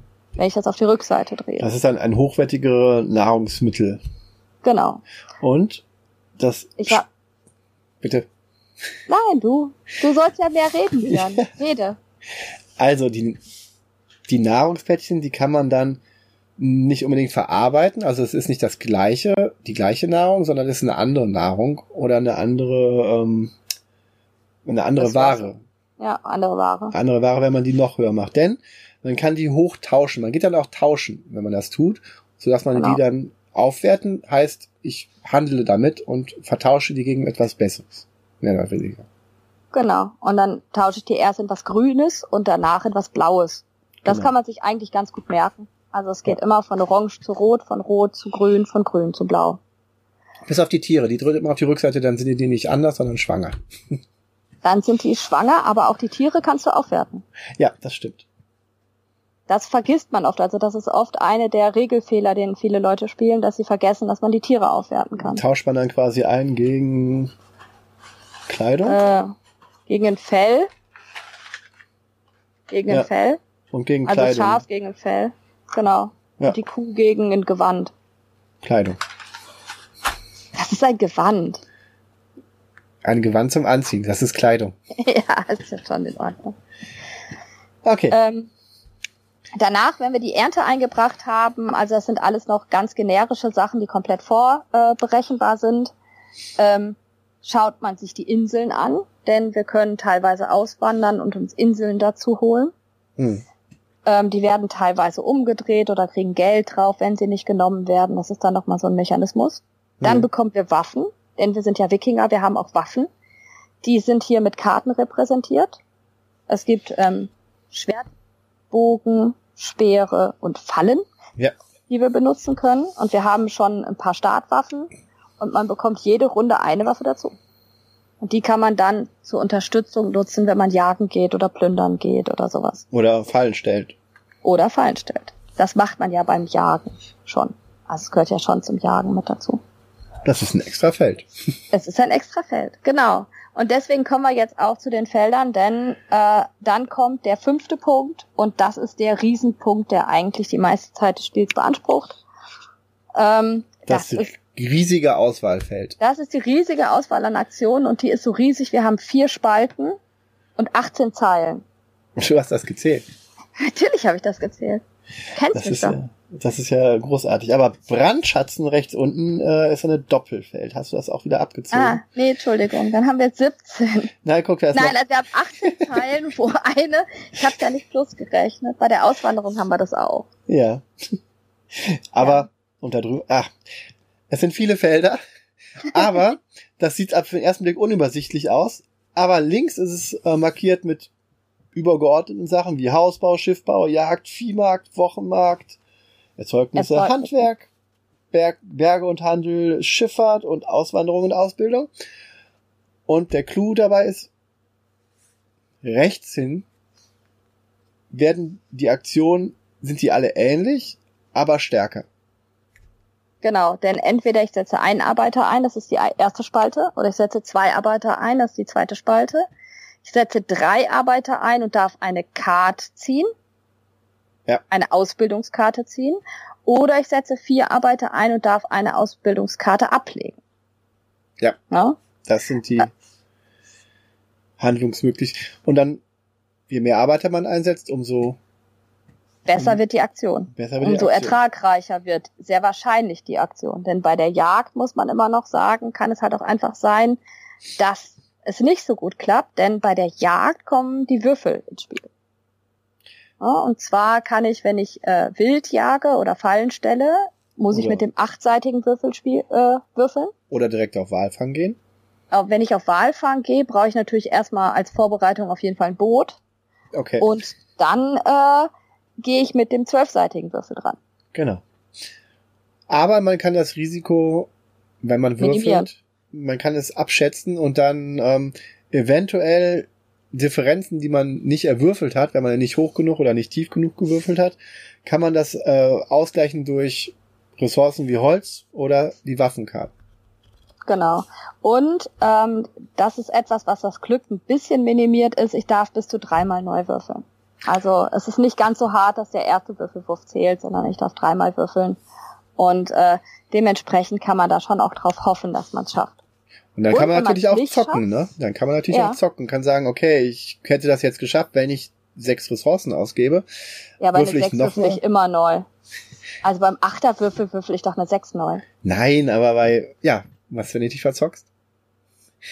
Aber wenn du das könntest, dann musst du halt, kannst du immer noch sagen, okay, nehme ich das jetzt oder versuche ich noch mindestens einmal zu würfeln, um genau. die Ressourcen auszugeben. Also, aber das Glück ist, wenn man es nicht schafft, wolltest du gerade sagen. Genau, dann kriegt man was. Dann kriegt man was, nämlich. Genau, dann kriegt man was zurück. Eine Waffe, oder? Ja, du kriegst eine Falle oder eine Waffe oder du kriegst dein Miepel zurück. Also dementsprechend, genau. also bist du ein Wikinger wieder. Die Hälfte ähm, der Wikinger genau. meistens. Ja. Genau. Und das ist dann schon ähm, dass es sich lohnt, darauf zu gehen. Also es sind ja auch einzelne Strategien, die ganz klar sagen, ähm, es gibt eine Wahlkampfstrategie. Also dass man darauf geht. Und das ist auch die Sache, wenn man einem das überlässt, sozusagen, dann ist der schon sehr stark. Also wenn der immer Wahlkampf machen kann, keiner nimmt ihm das weg. Wahlkampf, Wahlfang. Wahlfang. ja, Wahlkampf kann man vielleicht auch machen. Ja, wir machen das mit Harpunen, mit Speeren, das ist richtig. Ja, oder halt auf den Viehmarkt gehen und etwas tauschen. Genau, ne? Oder wenn man ein Schaf hat, kann man halt äh, Tuch dafür kriegen. Wenn man eine Kuh hat, kann man Milch dafür kriegen und so weiter. Also das ist schon, man hat sehr viele Aktionen und ich finde, die Aktionen sind sehr gut erklärt, also man kriegt Ja. es gut hin. Ähm, wenn auf einem Feld ähm, ein Miepel steht oder zwei oder die halt die äh, erfordert sind, dann darf da auch keiner mehr hin. Ja, der ist blockiert. Das muss man dazu sagen, weil es gibt ja andere Spiele, die machen das mittlerweile anders. Am, Bei Genau. den ersten Arbeiterset-Spielen war es immer so, dass es blockiert, aber es ist heutzutage nicht mehr. Charterstone zum Beispiel bounced. Das ist gut für dich. Wenn jemand deine gleiche Aktion machen will, dann kriegst du den Miepel zurück. Okay. Ja, ich habe Charterstone ja immer noch nicht gespielt, weil mir damals gesagt wurde, als, ich ge- als ich habe es auf der Messe gekauft. Und dann ist mir aber gesagt worden, ich soll Charterstone auf jeden Fall erst dann spielen, wenn ich sicher alle zwei Wochen mit der Gruppe spielen kann. Und wegen der Hausrenovierung haben wir es dann nie angefangen. Es wird dir wahrscheinlich auch zu leicht sein. ja, Also das wurde mir der- auch gesagt. Vom Gewicht her des Spieles. Das wurde mir auch gesagt. Aber das werden wir einfach mal sehen. Dafür Ich mag ich dann gerne. sowas halt locker, locker runter. Ähm, wenn man allerdings zu viert spielt, also das ist ähm, der Spielplan für eins bis drei. wenn man zu viert spielt, hat man die Chance, ähm, in zwei Spalten eine Aktion zu doppeln. Mhm. Einmal. Ne, sodass, wenn es einem dann ganz wichtig ist, dass man die Aktion noch bekommt, ähm, geht das schon. Also ich habe das äh, häufiger zu viert gespielt als äh, zu weniger. Also ich habe es einmal nur zu zweit gespielt. Und das kann schon ganz eng sein und man ärgert sich dann schon manchmal, weil man das, was man gerade machen wollte, nicht machen kann. Ähm, aber man findet eigentlich immer Ersatzmöglichkeiten. Ja, man kann sich entweder auf was ganz anderes konzentrieren oder halt mit diesen, bei vielen Spielern mit dieser Nachahmung. Es gibt so viel zu tun, man will da, also habe ich selten erlebt, dass man, na gut, so oft habe ich es auch nicht mit mehr als drei Leuten gespielt. Naja, also das, das, das ist schon, weil natürlich einfach die Aktionen weggenommen werden.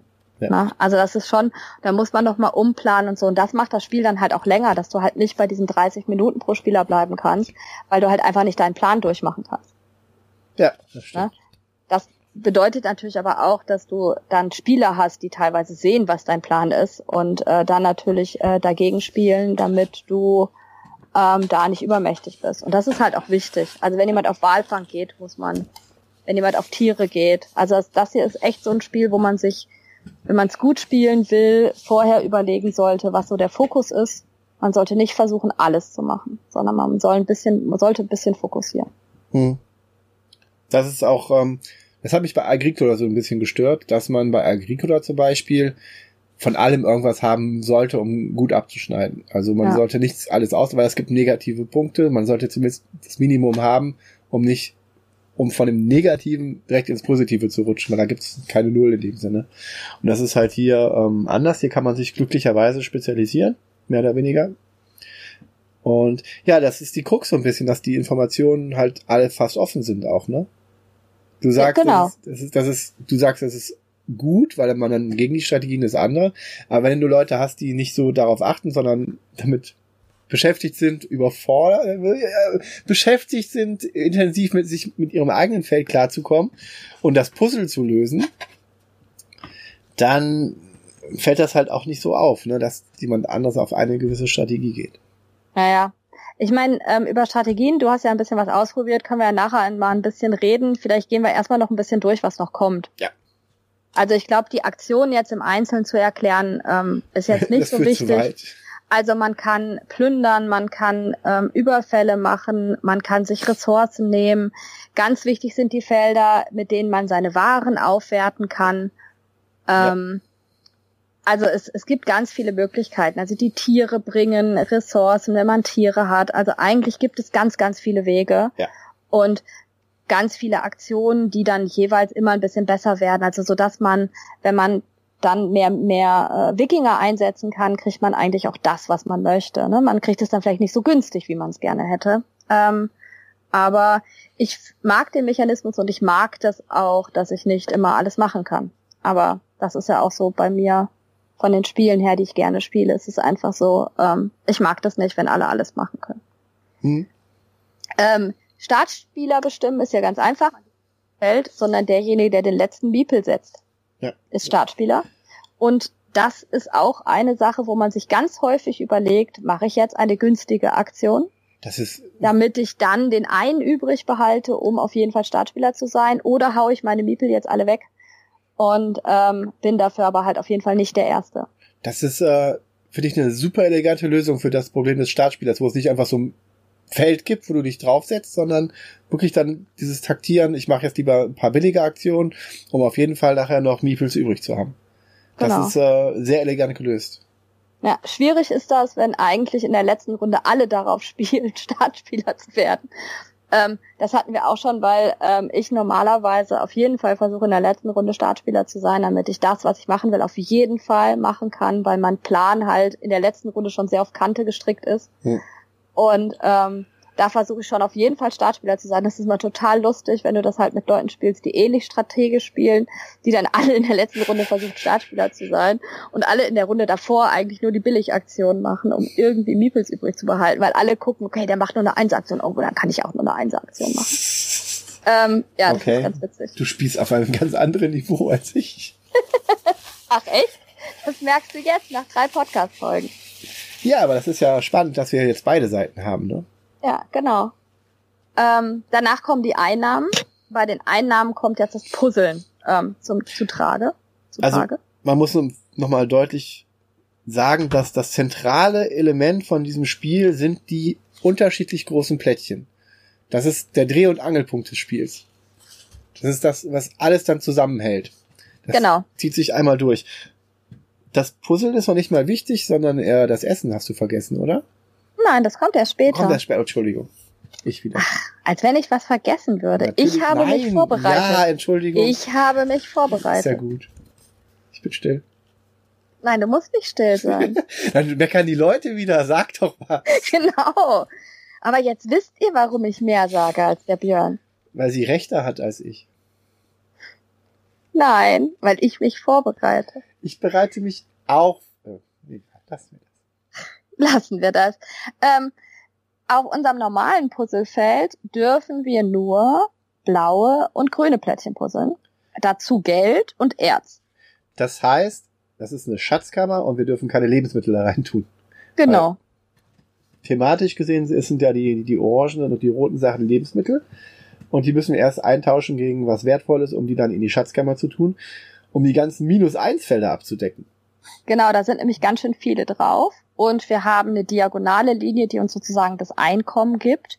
Und wir haben so ein paar Prämien, wenn man die umbaut und nicht überbaut. Dann zählen Ähm, die als auf, ausgebaut, ne? Genau, und man bekommt das, äh, was da drauf zu sehen ist. Das ist eigentlich auch ziemlich gut. Ähm, ich schaffe es meistens nur zwei bis drei zu umbauen. Also ich schaffe es eigentlich nie alle zu kriegen, weil ich dann doch zu gierig bin und einfach mein Zeugs voll haben möchte. Die Felder sind auch bei allen gleich. Also es gibt nicht irgendwie, ähm, das Holz ist jetzt bei jemand anderem woanders, sondern die Felder sind wirklich bei allen Spielern gleich. Und es ist schon eine gute Sache, jede Runde ein Trinkhorn zu bekommen am Anfang der Runde. Ja, aber das Trinkhorn schaffe ich fast nie, weil ich zu schnell auf äh, das äh, hohe Einkommen möchte. Ja. Ähm, und ich deswegen anders tausche. Und äh, ja, aber ich sage jetzt nicht meine Strategie, dann spielst du das nie neben, gegen mich. Also ich war gestern, ich- ich, na, war gestern direkt in der ersten Runde auf Zweier Einkommen. Okay. Dann muss man quasi nur die ersten vier Felder ab. Also zweimal zwei abdecken, dann bist du beim Zweier einkommen. Genau, aber ich hatte das höhere Zweier Einkommen schon direkt.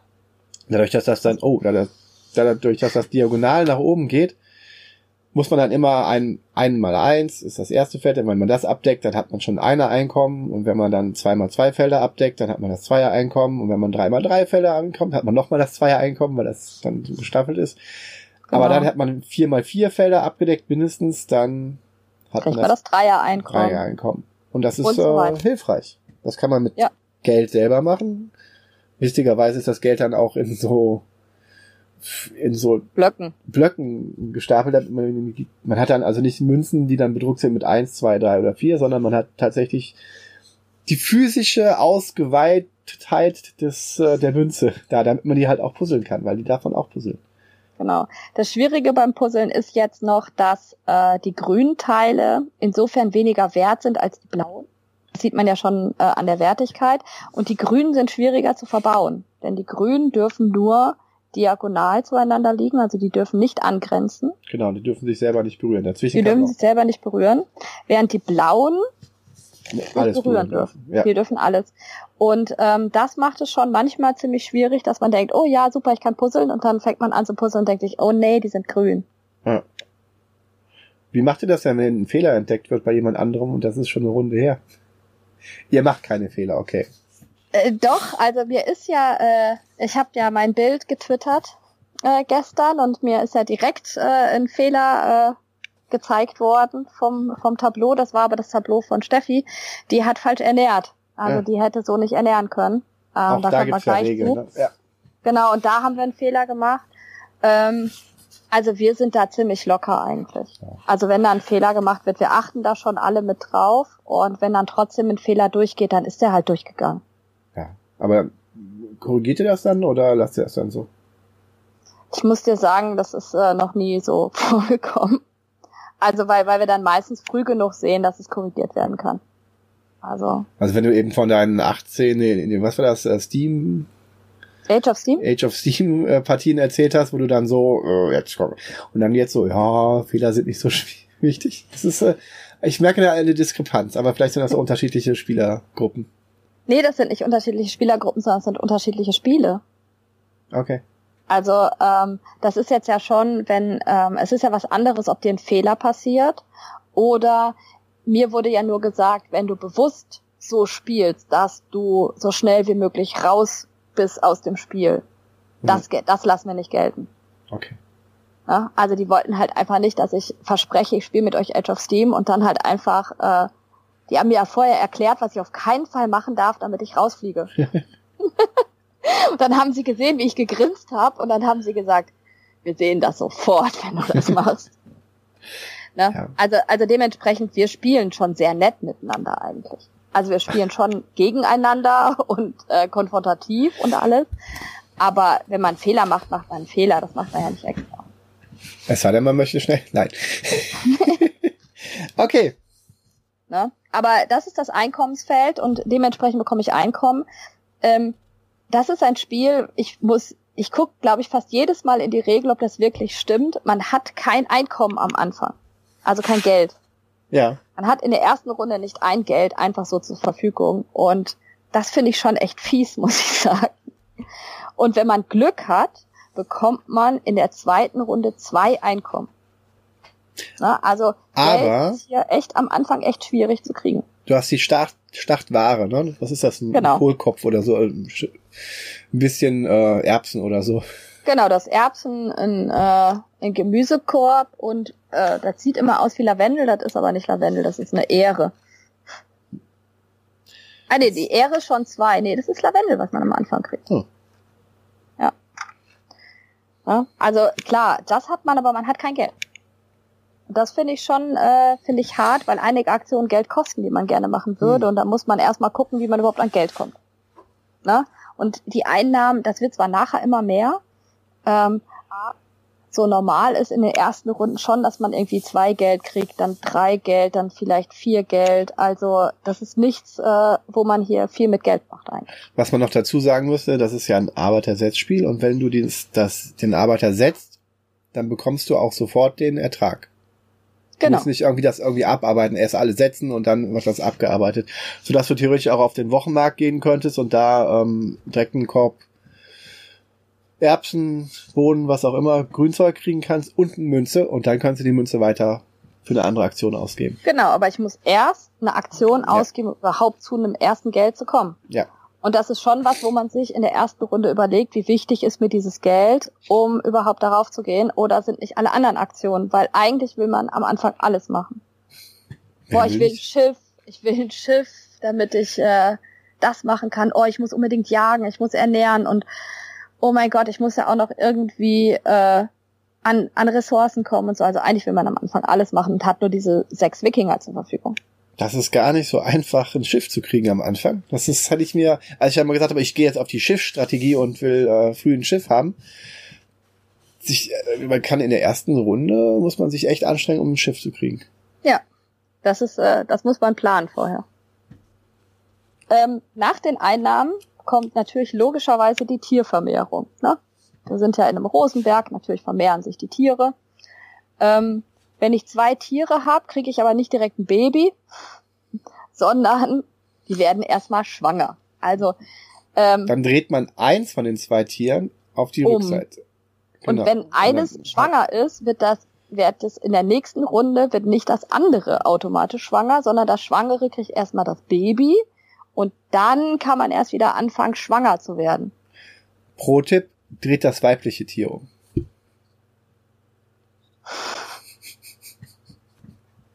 Hab Ja. ich dich rausgebracht? Du hast mich völlig rausgebracht.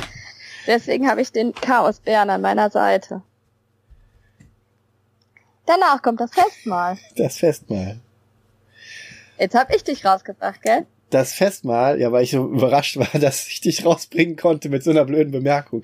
Das Festmahl ist, äh, man hat eine lustige kleine Wikingertafel, wie wir schon das erwähnt hatten, wo die ungeborenen Wikinger, beziehungsweise die noch nicht im Mannesalter sind oder nicht jagen gehen können, wo die schon stehen und gleichzeitig die Runden markieren. Und an diese Festtafel muss man Essen hinlegen, auch wieder mit durch die Plättchen. Man darf nur seine Gäste, seine Wikinger mit roten oder gelben, also Nahrungsplättchen betreuen. Und auch hier wieder geht, die gelben dürfen nicht aneinander liegen, die weniger wertvollen. Die Und Roten auch nicht. die roten auch nicht. Stimmt, beide dürfen nicht aneinander liegen. Man darf aber Geld dazwischen legen. Oder Man auch darf Geld dazwischen legen. Und es gibt noch eine Regel, das ist das, was äh, Steffi falsch gemacht hatte. Wenn man eine gleiche Ware verkauft, muss man die hochkant legen. Ja, man kann die, die sind halt meistens breit, breiter wie hoch, Genau. oft. Und man kann die dann auch, je nachdem wie es dann passt, äh, auch hochkant legen. Man muss die hochkant legen, wenn man zweimal die gleiche Ware legt. Hm. Und Muss man ähm, das beide hochkant bedeutet, legen? nee, muss man einen. Also einen darf man breit legen und ähm, einen muss man hochkant legen. Also eine ich- andere, eine andere Zubereitung. Äh, Ja, oh, das ist, das hört sich schön an. Ja, das ist thematisch. Genau, ne, weil wenn man immer nur das Gleiche auf den Tisch bringt, dann äh, bringt das ja auch nichts. Dann sind die unzufrieden. Muss man Kartoffeln machen und Kartoffelsalat. Zum Beispiel. Aber die Wikinger hatten keine Kartoffeln. Sie hatten auch keinen Kartoffelsalat mit Mayonnaise. Mayonnaise könnten sie gehabt haben, aber Kartoffeln nicht. Die kommen aus Ja. Amerika. Ähm, je mehr Wikinger ich krieg, Ja, umso mehr muss ich ernähren. erzähl mir mehr. ja, umso schwieriger wird's, ne? Ja, Also die umso mehr Tafel wird länger, weil man die quasi von der Tafel wegnimmt. Auch wieder, wieder so ele- elegant gemacht. Du hast die Rundenzahl, gleichzeitig nimmst du die Wikinger weg, kriegst den mehr und hast dann aber die Tafel freigeschaltet. Gut, ein Terra Mystica hat das natürlich auch, wenn du die Sachen da wegnimmst. Aber ich finde das schon elegant. Ja, ne, das ist schon schön gemacht und vor allen Dingen, ähm, du siehst, finde ich, unheimlich gut bei dem Spiel, wie viele Runden du noch zu spielen hast, weil Ja. du halt einfach immer siehst, okay, oh nein, ich habe da nur noch drei Wikinger an der Tafel sitzen, es sind ja nur noch drei Runden. Ja, die man dann wegnimmt. Ja. Genau. Also das Sehr ist schön. äh, schon schön gemacht. Ähm, nach dem Festmahl geht sozusagen ähm, ans Aufräumen oder ähm, an, an das, was man noch weiter bekommt. Wir bekommen erstmal unsere Prämien. Da wird nämlich geprüft, ob, also bis dahin darfst du theoretisch auch noch das, was du neu hast, schon mal nochmal umlegen, nochmal überlegen, wie du Genau. besser puzzeln kannst. Aber am Ende der Runde ist es dann quasi eingeloggt, das, was du in deiner Schatzkammer gestapelt hast oder auf deinen Inseln oder Ja. in deinen Warenhäusern. Ja, und dann bekommst du die Prämien. Dann, wir haben ja noch gar nicht erklärt, wie die Ressourcen ins Spiel kommen. Die Ressourcen kommen über sogenannte Bergstreifen. Also alles, Äh. was man abbauen kann, mehr oder weniger, ne?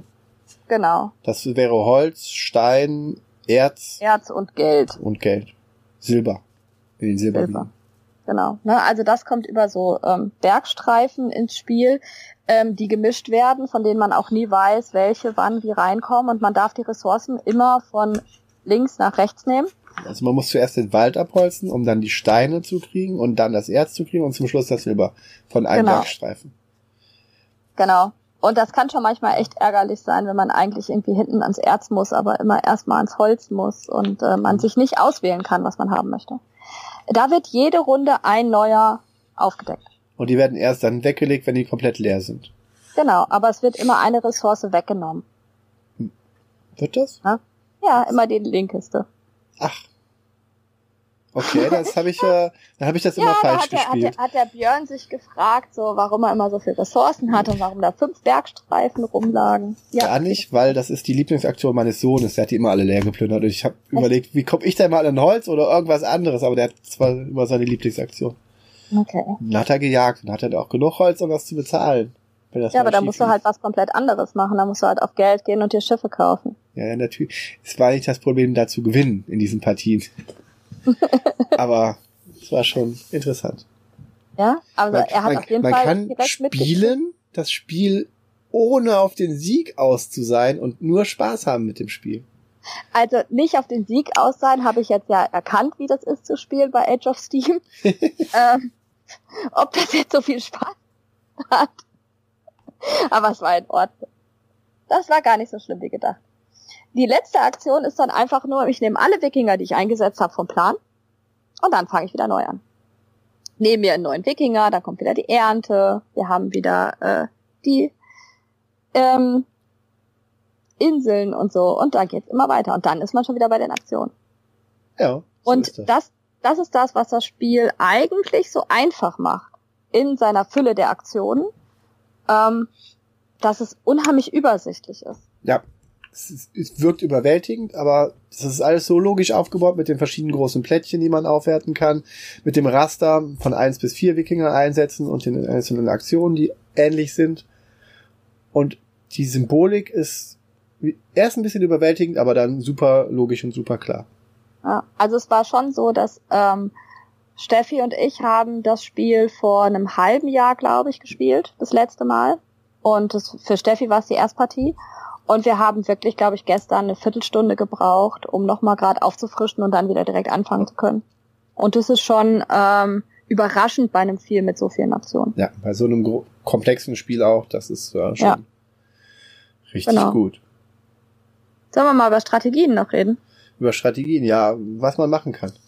Ja, du hast ja gesagt, du hast ein bisschen was ausprobiert, weil du hast ja auch Solo gespielt und so. Ähm, bei mir ist das schon so, dass ich natürlich auch Strategien ausprobiere. Ähm, ich finde das aber bei Odin nicht so einfach, weil ähm, du nicht immer so straight spielen kannst, wie du gerne möchtest. Also du musst auch immer darauf vorbereitet sein, nach rechts oder links zu schwenken, je nachdem, wie deine Mitspieler spielen. Du musst die auch mischen, ja.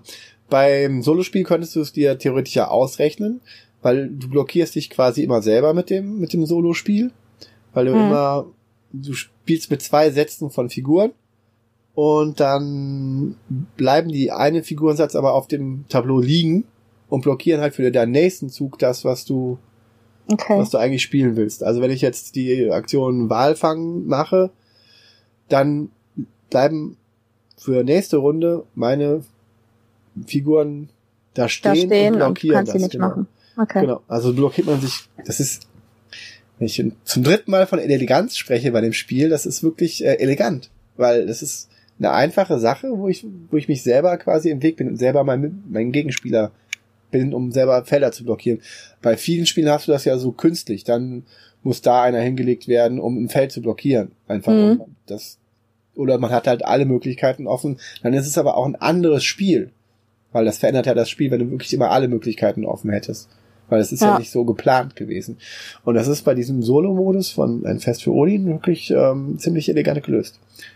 Bin ich positiv von überrascht. Weil du bist ja auch nicht so der richtige Solospieler, oder? Also du spielst jetzt nicht viel Solo. Oder Ich doch? habe erst in letzter Zeit jetzt angefangen, ein Fest für Odin Solo zu spielen. Ich habe Terraforming Mars Solo gespielt. Einfach weil ähm, ich Lust drauf hatte und das mal auszuprobieren. Und es, wenn man halt viel Gloomhaven spielt in der Spielerunde, wird das halt schwieriger. Ähm, ja. Aber von fand ich schon, fand ich schon gut Solo. Und es hat Ja. halt wirklich eine gute Solo-Partie. ja, weil, weil ich kann mir da immer noch überhaupt keine Meinung bilden, weil ich habe noch nicht ein Spiel Solo gespielt. Also ich spiele mal was an, um es für mich selber zu erklären. Aber ansonsten, ich spiele nie Solo. Ich habe immer genug Leute, die mit mir spielen. Äh, ich bin die Martina, ich habe so viele Freunde. nee, darum geht's ja nicht. Nein, Aber es ist Scherz. einfach, ja, es ist einfach, also ich komme ich komm aus positiven Gründen nicht zum Solo-Spielen. Und ich spiele ja selbst typische Solo-Spiele, nicht Solo. Also ich habe zum Beispiel äh, Nemo's War, äh, was alle als das super Solo-Spiel äh, darstellen, halt noch nie Solo gespielt, sondern immer in einem Voll-Koop-Modus. Und äh, ja, ich warte immer noch drauf, dass ich äh, mal Solo spiele. Als Seven's Continent hätte ich sofort sehr gerne Solo gespielt, wenn Ja. ich es gedurft hätte. Ich habe, ich bin kurz davor, äh, Gloomhaven auch mal solo zu spielen.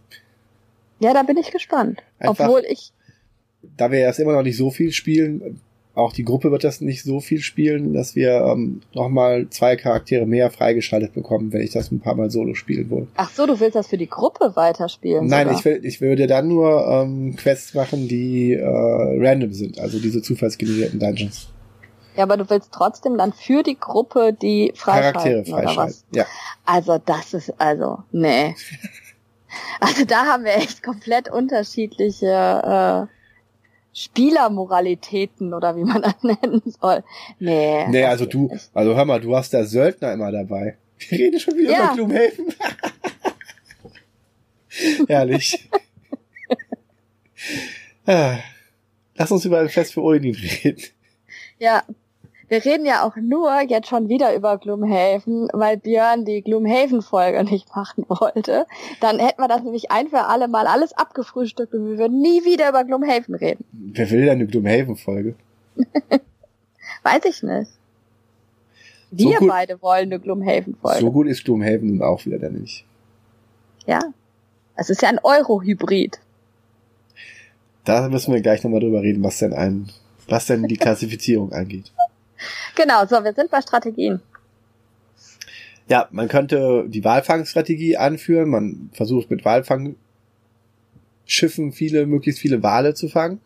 Aber ich weiß nicht, ob das so eine einzelstehende Strategie ist. Man kombiniert eher auch Strategien, um sich dann später, weiß ich nicht, ein Lagerhaus dazu zu holen oder so. Das ist ja so Module, die man dann so zusammenbaut, würde ich sagen.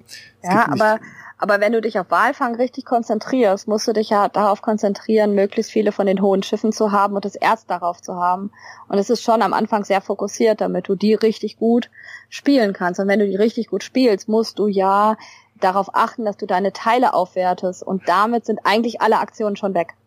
Eben, und dann, deswegen sage ich ja, musst, musst du streuen. Ne? Deswegen musst du irgendwo erstmal da hinzukommen. Vor allen Dingen dann im, im Spiel, wo dir der andere das dann wegschnappen kann, das Feld. Genau. Stell dir vor, du hast drei Walfangschiffe und deine, die Walfangfelder sind alle weg. Hm, das passiert, wenn man aufmerksame Mitspieler hat. Ja, und deswegen ist es, sage ich ja, deswegen ist es selbst bei diesem Spiel nicht, nicht optimal, sich nur auf eine Sache zu konzentrieren und sagen, man macht Ja. immer noch irgendwas dabei. Man macht dann noch Tiere vermehren oder plündern. Was plündern geht, ähm, einigermaßen, dass du das nicht äh, als da muss man sich auch relativ spezialisieren auf Ja. Plündern und muss dann entsprechende Waffen auch haben und entsprechende Ressourcen auch sammeln, Steine und sowas. Und dann kann man plündern gehen und kann sich dann von einem extra Tableau, was wir noch gar nicht besprochen hatten, diverse besondere Schätze angeln, die man auch überall hinlegen kann, die aber eine besondere Form haben. Dann kommen wir wirklich ins Puzzeln, wenn er eine Krone hat, die dann so drei Zacken hat oben und dann auch eingepuzzelt werden kann, wo man dann prima irgendwelche Sachen auch umrunden kann, um die dann Hm. zu bekommen. Und dann, da das auch relativ große Teile ansonsten sind, die man mit Plündern kriegt, was auch relativ viel Aufwand ist, ist der Ertrag auch größer und man kriegt dann auch direkt blaue Teile, die besten, ist es halt so eine Sache. Wenn ich dann auf Plündern gehe, das kann relativ erfolgreich sein. Aber man muss sich dann wirklich mehr darauf konzentrieren, als wenn ich von allem irgendwas mache.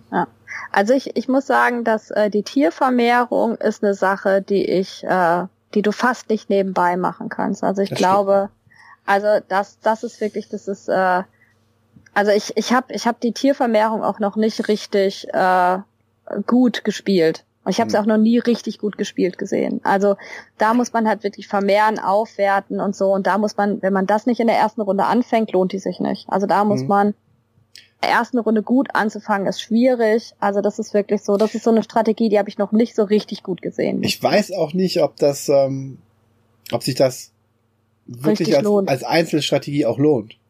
Ja. Dass du irgendwo mal ein Tier, man kriegt auf verschiedenen Feldern, weil man dann vielleicht einmal hingehen muss, mal ein Tier mit, dass man es bekommt. Weil die muss ja auch erstmal bekommen, die Tiere. Ja. Und dann kannst du damit ein bisschen was anfangen, aber wenn man da ganz drauf geht, ich weiß nicht, ob das so. Aber das ist das Schöne, man kann es ausprobieren. Man braucht da einige Partien für, um das rauszufinden. Genau. Also ich habe halt, ähm, also was, was ich auf jeden Fall ausprobiert habe, ist halt Auswanderung, also wirklich komplett äh, jedes, jede Runde ein Schiff, jede Runde ein Schiff auswandern. Ähm, das ist sehr schwierig zu spielen, wenn man das wirklich ganz geplant machen muss. Und man muss vor allen Dingen immer gucken, Startspieler zu sein, weil sobald die anderen herausfinden, was man vorhat, müssen die das torpedieren, weil sonst diese Auswanderungsstrategie viel zu stark ist. Weil das haben wir auch noch nicht erklärt, wenn man auswandert, dann dreht man eines seiner Schiffe um und es kommt auf die Tafel. Und dadurch muss man weniger Leute ernähren. Genau, weil die dann ausgewandert sind und weg sind. Du hast zwar den Arbeiter nicht mehr, aber einen Haufen Siegpunkte. Genau. Und ähm, die ist schon sehr stark, aber die muss man auch sehr straight durchspielen. Und dann gibt's noch die, diese Lagerhausstrategie, also nicht die Lagerhaus, wie heißt das andere? Steinhaus? Diese Steinhausstrategie. Genau. Wenn du, wenn du sowieso viele Ressourcen im Wald sammelst, dann kannst du dir so ein extra Haus bauen dafür, wo man dann diese Ressourcen genau drauflegen kann, um dann Minus-Siegpunkte zu verdecken. Weil das Besondere an einem Fest für Odin ist, alles, was du dir an extra Tableaus kaufst, gibt dir erstmal zwei Siegpunkte, die stehen dann oben drauf, rechts in der Ecke. Also so ein extra Lagerhaus bringt dir, was ist das hier, 17 Siegpunkte. Das Problem ist nur, dass da dann 15 Minuspunkte drauf sind, sodass dir das im Endeffekt, wenn du es vor dich hinlegst, nur zwei Siegpunkte bringt. Und du musst dann wieder puzzeln mit verschiedenen Lebensmitteln zum Beispiel, weil so ein Lagerhaus darf man alles reintun. Und hat, muss dann erst diese Minuspunkte abdecken. Dann gibt es ja, einige andere Punkte. Und das ist bei den Inseln im Prinzip genauso. Da hast du eine Insel, die gibt sechs Siegpunkte hat aber 24 minus Siegpunkte. Ja. Und, und das ist auch das, auf einen 100er Wert zu kommen, äh, kann man, das kann man ohne Insel nicht schaffen. Hm. Na, also das ist, und die muss man erstmal bepuzzelt bekommen, also das ist schon nicht so einfach. Also in der ersten Runde, in der ersten Partie bekommen einige Leute die eigene Schatzkammer nicht voll. Ja, also das ist, genau. Das ist schon so, dass man da, das ist eine schöne Lernkurve übrigens. Aber wenn du die eigene Schatzkammer in der ersten Partie nicht voll bekommst, dann überlegt man sich natürlich zweimal, ob man dann auch eine Insel zusätzlich erobert, wo man dann auch nochmal einen extra Plan hat, der gar nicht mal so einfach zu puzzeln ist. Genau. Und wobei, es gibt natürlich eine Insel, die muss man immer haben. Die Bäreninsel. Die Bäreninsel, genau. Nein, die habe ich auch noch. Also auf die Inseln zu gehen, habe ich versucht bei einigen Inseln und dann sind es auch nicht immer die Inseln, die du willst, weil die ändern sich dann auch, das haben wir nicht erklärt, aber je nach Runde werden die Inseln dann auch aus umgedreht. dem Spiel genommen oder umgedreht. Es sind nicht immer die gleichen Inseln zum gleichen Zeitpunkt vorhanden. Ja. Es ist, es hat viele Sachen, viele Elemente, die man spielen kann, viele Strategien. Man kann auf die Inseln gehen, man kann plündern, man kann Tiervermehrung machen, man kann Walfang machen. Ja. Man kann die Strategien auch kombinieren, was auch wieder so ja, also ich habe ich hab gestern, ich habe gestern total Mischmasch gespielt. Also ich habe mich gestern mal gar nicht fokussiert, sondern habe alles bis auf Wahlfahren gemacht. Ist ja nur die Steffi, hast du gedacht. Nö, ich habe einfach mal ge gestern war für mich noch mal Kennenlernpartie. Also ich habe gestern äh, einfach mal nur vor mich hinspielen wollen. Ja, das gibt's auch bei mir. Ähm, ich versuche dann vor mich hinzuspielen und ähm, das war schon, war ganz nett. Also das hat auch geklappt. Ich habe ein paar Tiere gehabt, ich habe Wildjagd gemacht. Äh, ich mache halt eine Sache eigentlich fast immer. Also es gibt ein Feld, bei dem man ein Geld umdrehen kann und so viele grüne Teile, unterschiedliche grüne Teile, wie man hat, aufwerten darf. Oh ja, stimmt. Und ähm, dafür braucht man aber ein äh, Schiff, ein Fünfer-Schiff. Und ähm, da spiele ich fast immer drauf und ähm, weil das ist auch nur ein Feld mit einem Einsatz und wenn die anderen das nicht so im Fokus haben, ist das ein Feld, was man fast immer kriegt. Und das wertet halt unheimlich schnell die unterschiedlichen Grünteile auf. Und Martina verrät ihre geheimen Strategien. Ja. Keine Ahnung, die sind glaube ich nicht so geheim, aber das ist einfach, das ist eine Sache, die ich gerne spiele. Das habe ich auch am Anfang unterschätzt, dieses Aufwerten. Das ist äh, super, super wichtig, dass du deine Teile immer aufwertest, also das Handeln quasi. Ja, genau. Also das ist so das, ich bin ein Schiff ausgewandert. Also ich habe gestern, glaube ich, echt alles gemacht. Nur keine Insel. Wie viele Punkte ich hast so du? Hier ein bisschen. Ich hatte gestern nicht viele Punkte. Ich hatte gestern 73 Punkte. Beachtliches Ergebnis immer noch dafür, dass du alles gemacht hast. Ja, also ich war auch überrascht. Also ich habe eigentlich gedacht, dass Steffi gewinnt, aber die war dann doch äh, hinter mir. Weil sie, weil sie sehr viel fokussierter gespielt hat. Ich habe gestern einfach mal so alles ein bisschen gemacht. War aber auch mal nett. Also ich finde das auch mal entspannt, äh, mal so semi-strategisch dann zu spielen. Wer übrigens Agricola kennt, es gibt noch so kleine, die Ausbildung. Da haben wir, sind wir noch nicht so drauf eingegangen, ne? Ja, stimmt. Ähm, viele sagen, das ist das, die schwächste Komponente in dem Spiel. Ja, so, ich muss auch sagen, welche Ausbildungen zu haben, die wirklich gut passen, hatte ich selten bisher. Es ist so, das ist so glücksabhängig zu zufällig. Es gibt wieder verschiedene Decks, mit denen man spielen könnte. Ich weiß nicht, ob die komplexer werden. Aber die werden komplexer. Also ein, ein B- und C-Deck ist schon schwieriger zu spielen. Also das sollte man wirklich auch erst spielen, wenn man ein paar A-Partien hinter sich hat. Und dann ist es halt zufällig, welche Karten du ziehst, natürlich, und dann überlegst du dir, ob das überhaupt zu deiner Strategie passt oder ob du das daran anpasst. Aber naja, ja. das kann man auch vernachlässigen. Man kann die auch komplett. Aber also das, das ist auch was, wo wir eine minimale Hausregel spielen, mhm. dass man äh, die erste, also man bekommt am Anfang eine Ausbildungskarte. Stimmt, ja. Und bei uns bekommst du zwei. Also wir draften. Äh, du bekommst zwei Karten und darfst dir wenigstens eine aussuchen. Hm. Das ist die einzige Hausregel, die ich in dem Spiel spiele.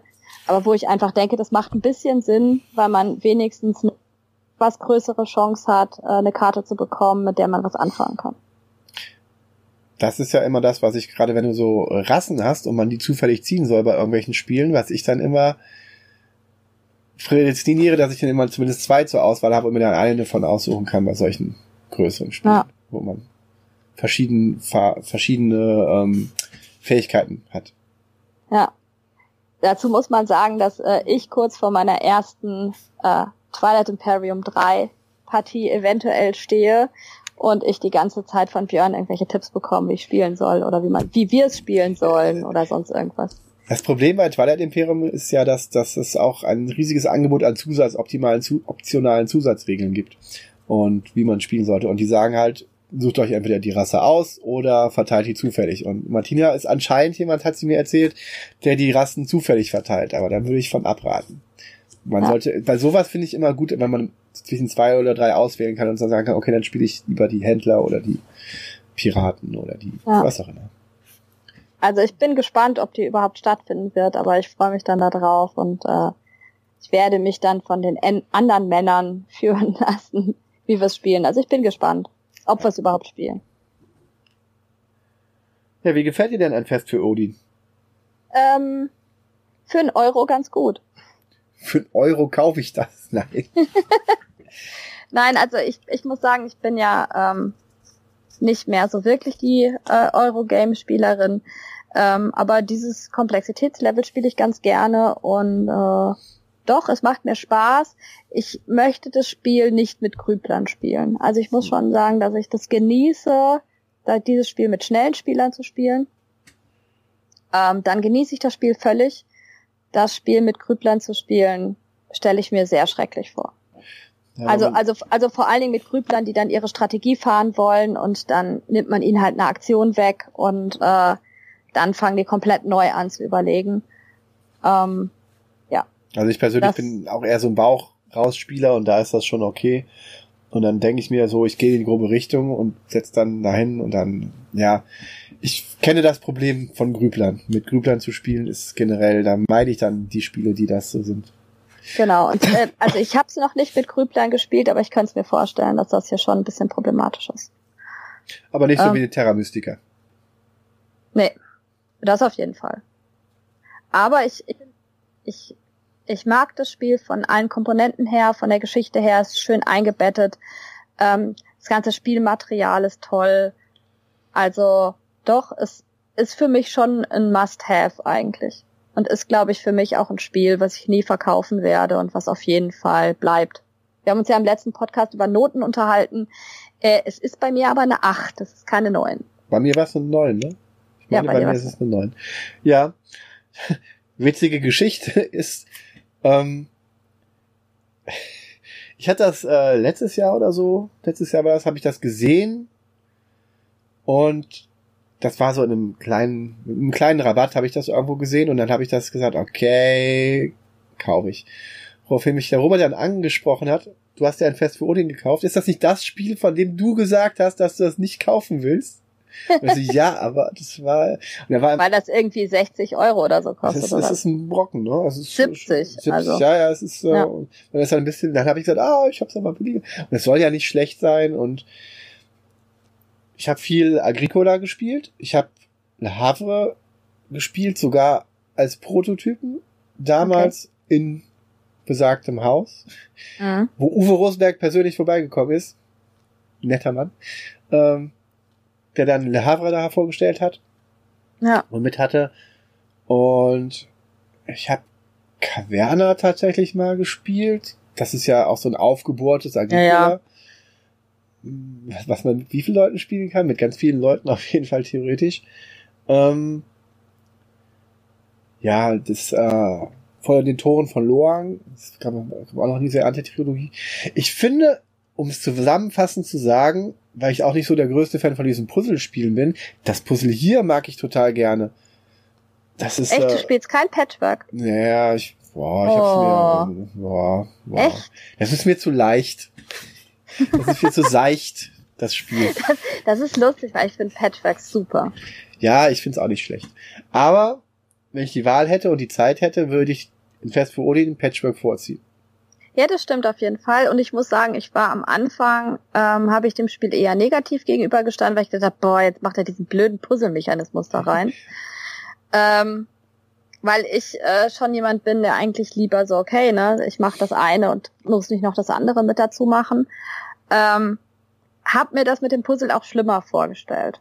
Also dass, dass, dass da mehr äh, Gedankenleistung und so drauf geht.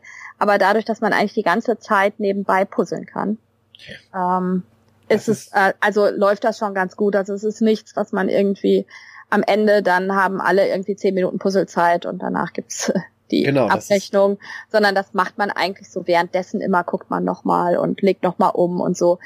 Das kann man aber auch nur machen, wenn man all seinen Mitspielern traut. Ne? Also weil natürlich alles, was bis- bis zu einem bestimmten Zeitpunkt gelegt ist, muss liegen bleiben Ja. und darf dann auch nicht mehr umgelegt werden. Das hat oft gar nichts mit jetzt Trauen oder so zu tun, sondern manchmal ist es ja auch einfach, dass man sich gar nicht mehr dran erinnert, was lag denn vorher oder nicht. Ja, Ne? ja. Also das ist dann schon so ein bisschen schwieriger. Aber dementsprechend, ich war kritisch und ähm, ich bin froh, dass wir es haben und dass wir es spielen und ja, ich bin auch, gerade auch als Solo-Spiel finde ich es ziemlich gut und ich bin echt froh, dass das, äh, dass ich das zu einem kleinen Rabatt bekommen hatte und dann äh, das jetzt habe. Das ist wirklich, für mich ist das von allen, allen Rosenberg-Spielen, die ich gespielt habe, und ich habe für so einen Autor ziemlich viele Rosenberg-Spiele gespielt, äh, sein Magnum Opus. Bisher. sehr schön. Bisher. Jetzt haben wir aber wirklich viel gelobt. Nee, ich finde das aber auch gut, Entschuldigung. Und ich finde äh, Ag- Agricola, äh, da hat mir so der letzte Rest gefehlt. Ich habe ihm mal Mhm. damals gesagt, Agricola, wie wär's denn mit einer Erweiterung, wo man dann mit dem, was man gebaut hat, dann so den Test der Zeit überstehen muss. Nach dem Motto, Okay. ich habe das fertig gebaut und dann habe ich eine Erweiterung, aber das hat er dann nicht angenommen. Ja, ich, ich habe ja früher nur die leichten Euros gespielt Ja. und bin ja erst so seit drei Jahren bei den komplexeren Spielen. Und für mich war Agricola das Hassspiel. Also weil das war mir zu komplex Hm? damals. Und T und so, und da hat man mir das weggenommen und das weggenommen und so. Deswegen gibt es, glaube ich, immer noch meinen Antrag, mein Eintrag bei Annons oder so, da steht, glaube ich, immer noch Spiele, die ich gar nicht mag, steht Agricola. weil, weil das sowas war irgendwie, äh, da hatte ich überhaupt gar keine Lust. Da konnte ich aber auch noch nicht sehen, in welche Richtung es gehen wird. Hm. Ne? Ja, das ist- aber das ist so. Das ist so eine Sache vom Uwe Rosenberg, der nimmt dann diesen einen Mechanismus und bringt ihn in verschiedene Richtungen. Ja. Mit dem Und genau, das ist, das ne? ist ein total rundes Spiel, was äh, ganz viel drin hat, was einfach toll ist. Es macht äh, immer wieder Spaß. Ähm, es ist auf jeden Fall ein Spiel, was sich absolut lohnt. Ja. Also auch, wenn man es nicht verbilligt kriegt. Also auch die 70 Euro lohnen sich für das Spiel. Ja. Für das, was man bekommt. Vielleicht nicht der Einsatz, den es dazu auch gibt, weiß ich nicht. Aber man weiß Also es nicht. den, das, das Es gibt so einen oder so. Sortiereinsatz, ja. Ja. Weiß ich nicht, ob sich der lohnt, aber da war ich ja auch bei Gloomhaven skeptisch und äh, möchte ihn nicht mehr missen. Bei Gloomhaven, Nee. der Einsatz. Ohne Auf Einsatz keinen Fall. Gloomhaven nie wieder. Ich kann es mir auch nicht vorstellen. Ich find's dann ganz lustig, weil wir in der ähm, beim Attila, wo wir die große Kampagne spielen, der hat zwei Gloomhavens. Da kommt jetzt bald das dritte hin, wenn das deutsche kommt. Und wir spielen das halt mit einer, äh, mit einem Insert und das ist das äh, Meeple Reality Hm. Insert. Und wir haben das Broken Token. Und Ich hab ähm, die Gloombox. Du hast, genau, du hast ja noch was anderes. Ja. Und das war dann schon so, äh, Das ist dann immer ganz witzig, weil es schon ganz anders ist und beide haben ihre Vorteile und beide haben ihre Nachteile, Mhm. aber ich möchte auf keinen Fall ohne mehr spielen. Und wir sind schon wieder bei Gloomhaven. Wir müssen die Gloomhaven-Folge machen, Björn, damit wir endlich weniger über Gloomhaven reden. Alles klar. Aber Gloomhaven, wir haben ja gerade schon gesagt, das ist ja, es wird ja als Euro-Hybrid genannt. Und ich meine, unser Thema heute sind ja eigentlich Euros auch. Ne? Ja. Wir wollen ja eigentlich über Euros reden und wir haben uns jetzt mit Odin eins rausgesucht, was uns beiden einfach gut gefällt. Ja. Und über die Klassifizierung von der Komplexität vor allen Dingen. Ja, also da kommen wir beide miteinander klar. Ist das so? Ja, glaube ich schon. Also mit der Komplexität der Spiele, die wir spielen, vielleicht nicht, aber mit der Ich meine, man muss ja zur Komplexität sagen, Pegasus zum Beispiel hat ja sich zur Aufgabe gemacht, auf ihre Spiele immer drauf zu drucken, ob es für Einsteiger, Kenner oder was war die dritte Kategorie? Experten. Experten, genau, haben die dann immer drauf gedruckt. Einsteiger, Kenner, Experte. Aber das ist eine Art, das zu, zu markieren, um dann auch zu gucken, für welche Zielgruppe ist das eigentlich. Das ist äh, eine gute Sache, der wir aber nicht unbedingt so ganz folgen, ne? wenn wir das Hm. eintragen müssten. Nee, nicht so wirklich. Ich weiß, ich weiß halt immer nicht, also wir benutzen ja immer sehr viele Ausdrücke, die für uns so völlig klar sind. Hm. Ähm, ich war sehr irritiert, als letztens jemand auf einen Tweet von mir geschrieben hat, äh, ich habe dann mal nachgeguckt, was Eurogames sind. Und äh, ich dachte eigentlich, das wäre völlig klar. Ähm, Eurogames werden meistens in der Absplittung von Ameritrash Games genannt. Ähm, der Ausdruck kommt halt auch aus dem Amerikanischen, denn äh, Eurogames heißen auch German-Style Games. Ja, German Style Board, Ja. Board Games. Wegen, Genau. Oder Gegen? das German Gate gegen das Ameritrash. Ja, und- Also Das kommt ja daher, weil man irgendwann in den 90ern, es hat wohl mit Spielen wie Kylos, Siedler von Katan. Kylos, Siedler und sowas zu tun. Puerto Genau. Rico, die relativ früh relativ erfolgreich waren und die halt sowas hatten wie, was für heute uns normal erscheint, aber sowas hatten wie, alle Spieler bleiben bis zum Ende des Spieles im Spiel. Ja, Genau. das Ami-Trash-Spiele sind oft Ausscheidespiele wie Risiko oder äh, Fortress America, Axis Allies. Das ist das Thema relativ dicht, aber man ist gegeneinander, man scheidet aus. Ja, und äh, es können, es, es hat halt eine unheimlich große Glückskomponente und das ist halt eine Komponente, Ja. die bei einem typischen Euro halt komplett raus ist, ne? sondern wir haben ähm, oft äh, ähm, eine indirekte Spielerinteraktion. Also Ja. ähm, es ist sehr selten, dass man was wegnimmt oder so weiter. Also man, man besetzt vielleicht mal ein Feld, wo eigentlich jemand anders hinkommt, aber man nimmt selten dem anderen was direkt weg oder so. Also das ist so, Würdest du denn sagen, würdest du denn sagen, dass das klassische Eurogame ein Arbeitersetzspiel ist? Also ich, ha ich habe das lange Zeit so verstanden und habe eigentlich Worker Placement gleichgesetzt mit einem Eurogame. Mhm. Aber Eurogames sind mehr als Worker Gibt es, gibt Spiele. es Army-Trash-Spiele, die Worker Placement sind? Oh mein Gott, mir fällt keins ein. Da müsste, da müssten die anderen, die uns zuhören, vielleicht mal was schreiben, ob denen was einfällt. Aber spontan fällt mir nichts ein. Ich meine, wenn du, wenn du sowas hast wie ähm, eins der ersten und klassischsten, äh, auch Gateway-Spiele ist ja Stone Age, wo du Mhm. auch ein Arbeitersetzspiel hast, wo die einzige Interaktion darin besteht, dass man sich Felder wegnimmt. Aber wenn es dann um die Ressourcenverteilung kommt, dann würfelst du. Gut, das kannst du manipulieren, aber da ist ja auch diese Würfelkomponente dabei, wo du sagst, die wäre ja ganz raus. Da ist ja zwar relativ kontrollierbar, aber ob du ein Gold bekommst bei einer 6, da musst du schon deine Werkzeuge für aufwerten. Ja. Aber ich meine, das haben wir bei Odin auch. Aber die Glückskomponenten, die drin sind, sind halt immer modifizierbar.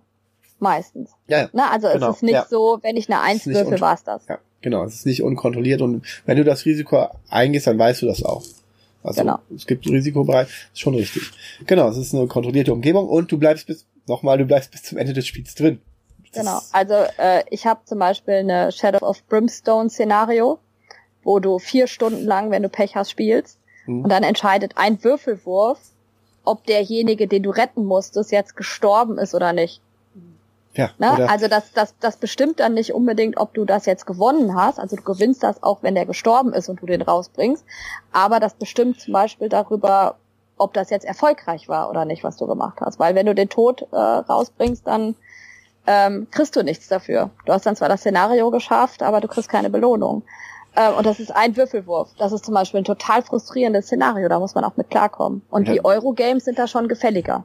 Man muss da in einem gewissen Mindset sein. Ne? Also man muss in einem gewissen Geist die Spieleträumer, schönen Gruß, die haben eine, jetzt eine Kasse eingerichtet, immer wenn die einen Anglizismus benutzen, wollen die, reden die die ganze Zeit darüber, dass sie das nicht tun wollen, also. Ja, aber das wäre bei uns todbringend, eine ja. Anglizismuskasse, das wäre für mich äh, um, der totale Horror. Und wir umarmen den, die Anglizismen. Also, ein, ein schönes Beispiel, um in einem richtigen Mindset zu sein, ist ja ähm, das, das wunderbare Kingdom Death Monster, wo man Ach im Grunde mit Würfeln ein Monster bekämpft. Das Lustige ist, auf dem Weg zu dem Monster gibt es so verschiedene Events, die man eventuell durchläuft, was völlig zufällig ist. Und die Entscheidung dahin geht man auch irgendwelche Würfelwürfe, sodass theoretisch die ganze Gruppe schon ausgelöscht sein kann, bevor man überhaupt das Monster trifft. Oder ja. Halb blind oder ein Bein ab oder sowas. Das ist äh, großartig, wenn man das entsprechende Mindset hat. Das ist aber auch sowas wie Eurogames können auch dieses Mindset haben. Wenn du dir Galaxy Trucker anschaust, mhm. wo man auch puzzelt am Anfang und dann sein Raumschiff losschickt und dann sich tierisch darüber erfreut, wie dass die anderen Raumschiffe von deinen Mitspielern auseinanderbrechen, dein eigenes Raumschiff eventuell auch auseinanderbricht. Und das ist auch eigentlich ein Eurogame. Und dann aber eine, dann wird ja. das auf einen riesigen Sturm losgelassen. Also die Puzzle-Komponente ist Euro. Aber dann ist ja, dieser, dann wird das quasi ausgesetzt den, den zufälligen Elementen. Und dann kannst du zwar immer noch ein bisschen taktisch spielen und dein Schiff auch vielleicht taktisch gebaut haben, aber wenn du Pech hast, dann geht halt auch alles schief. Schöne. Verbindung. Ja, aber ich meine, also da, also ich, ich glaube, dass der, der Euro-Begriff natürlich auch mit den, mit den Hybriden immer ein bisschen breiter wird. Also ich meine, ja. wenn wir uns Blumhaven angucken, über das wir jetzt wirklich nicht noch viel weiterreden wollen. ich kann nichts dafür. Das macht Martina. Ich kann nichts dafür.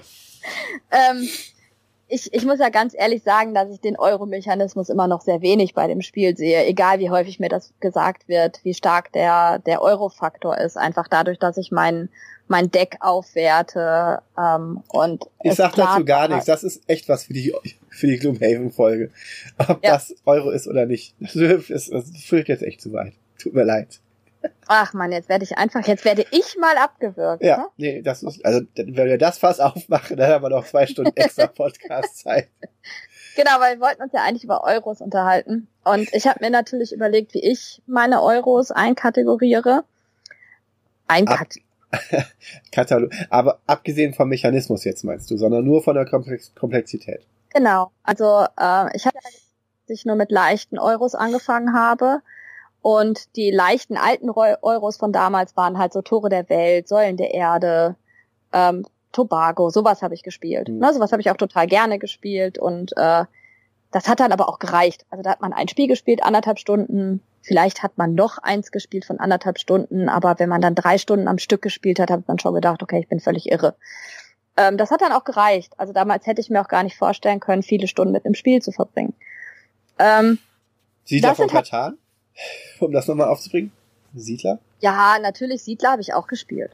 Hm. Klar, also mit Siedler habe ich eigentlich wieder den Einstieg. Also es war so der typische Einstieg, als ich wieder angefangen habe zu spielen.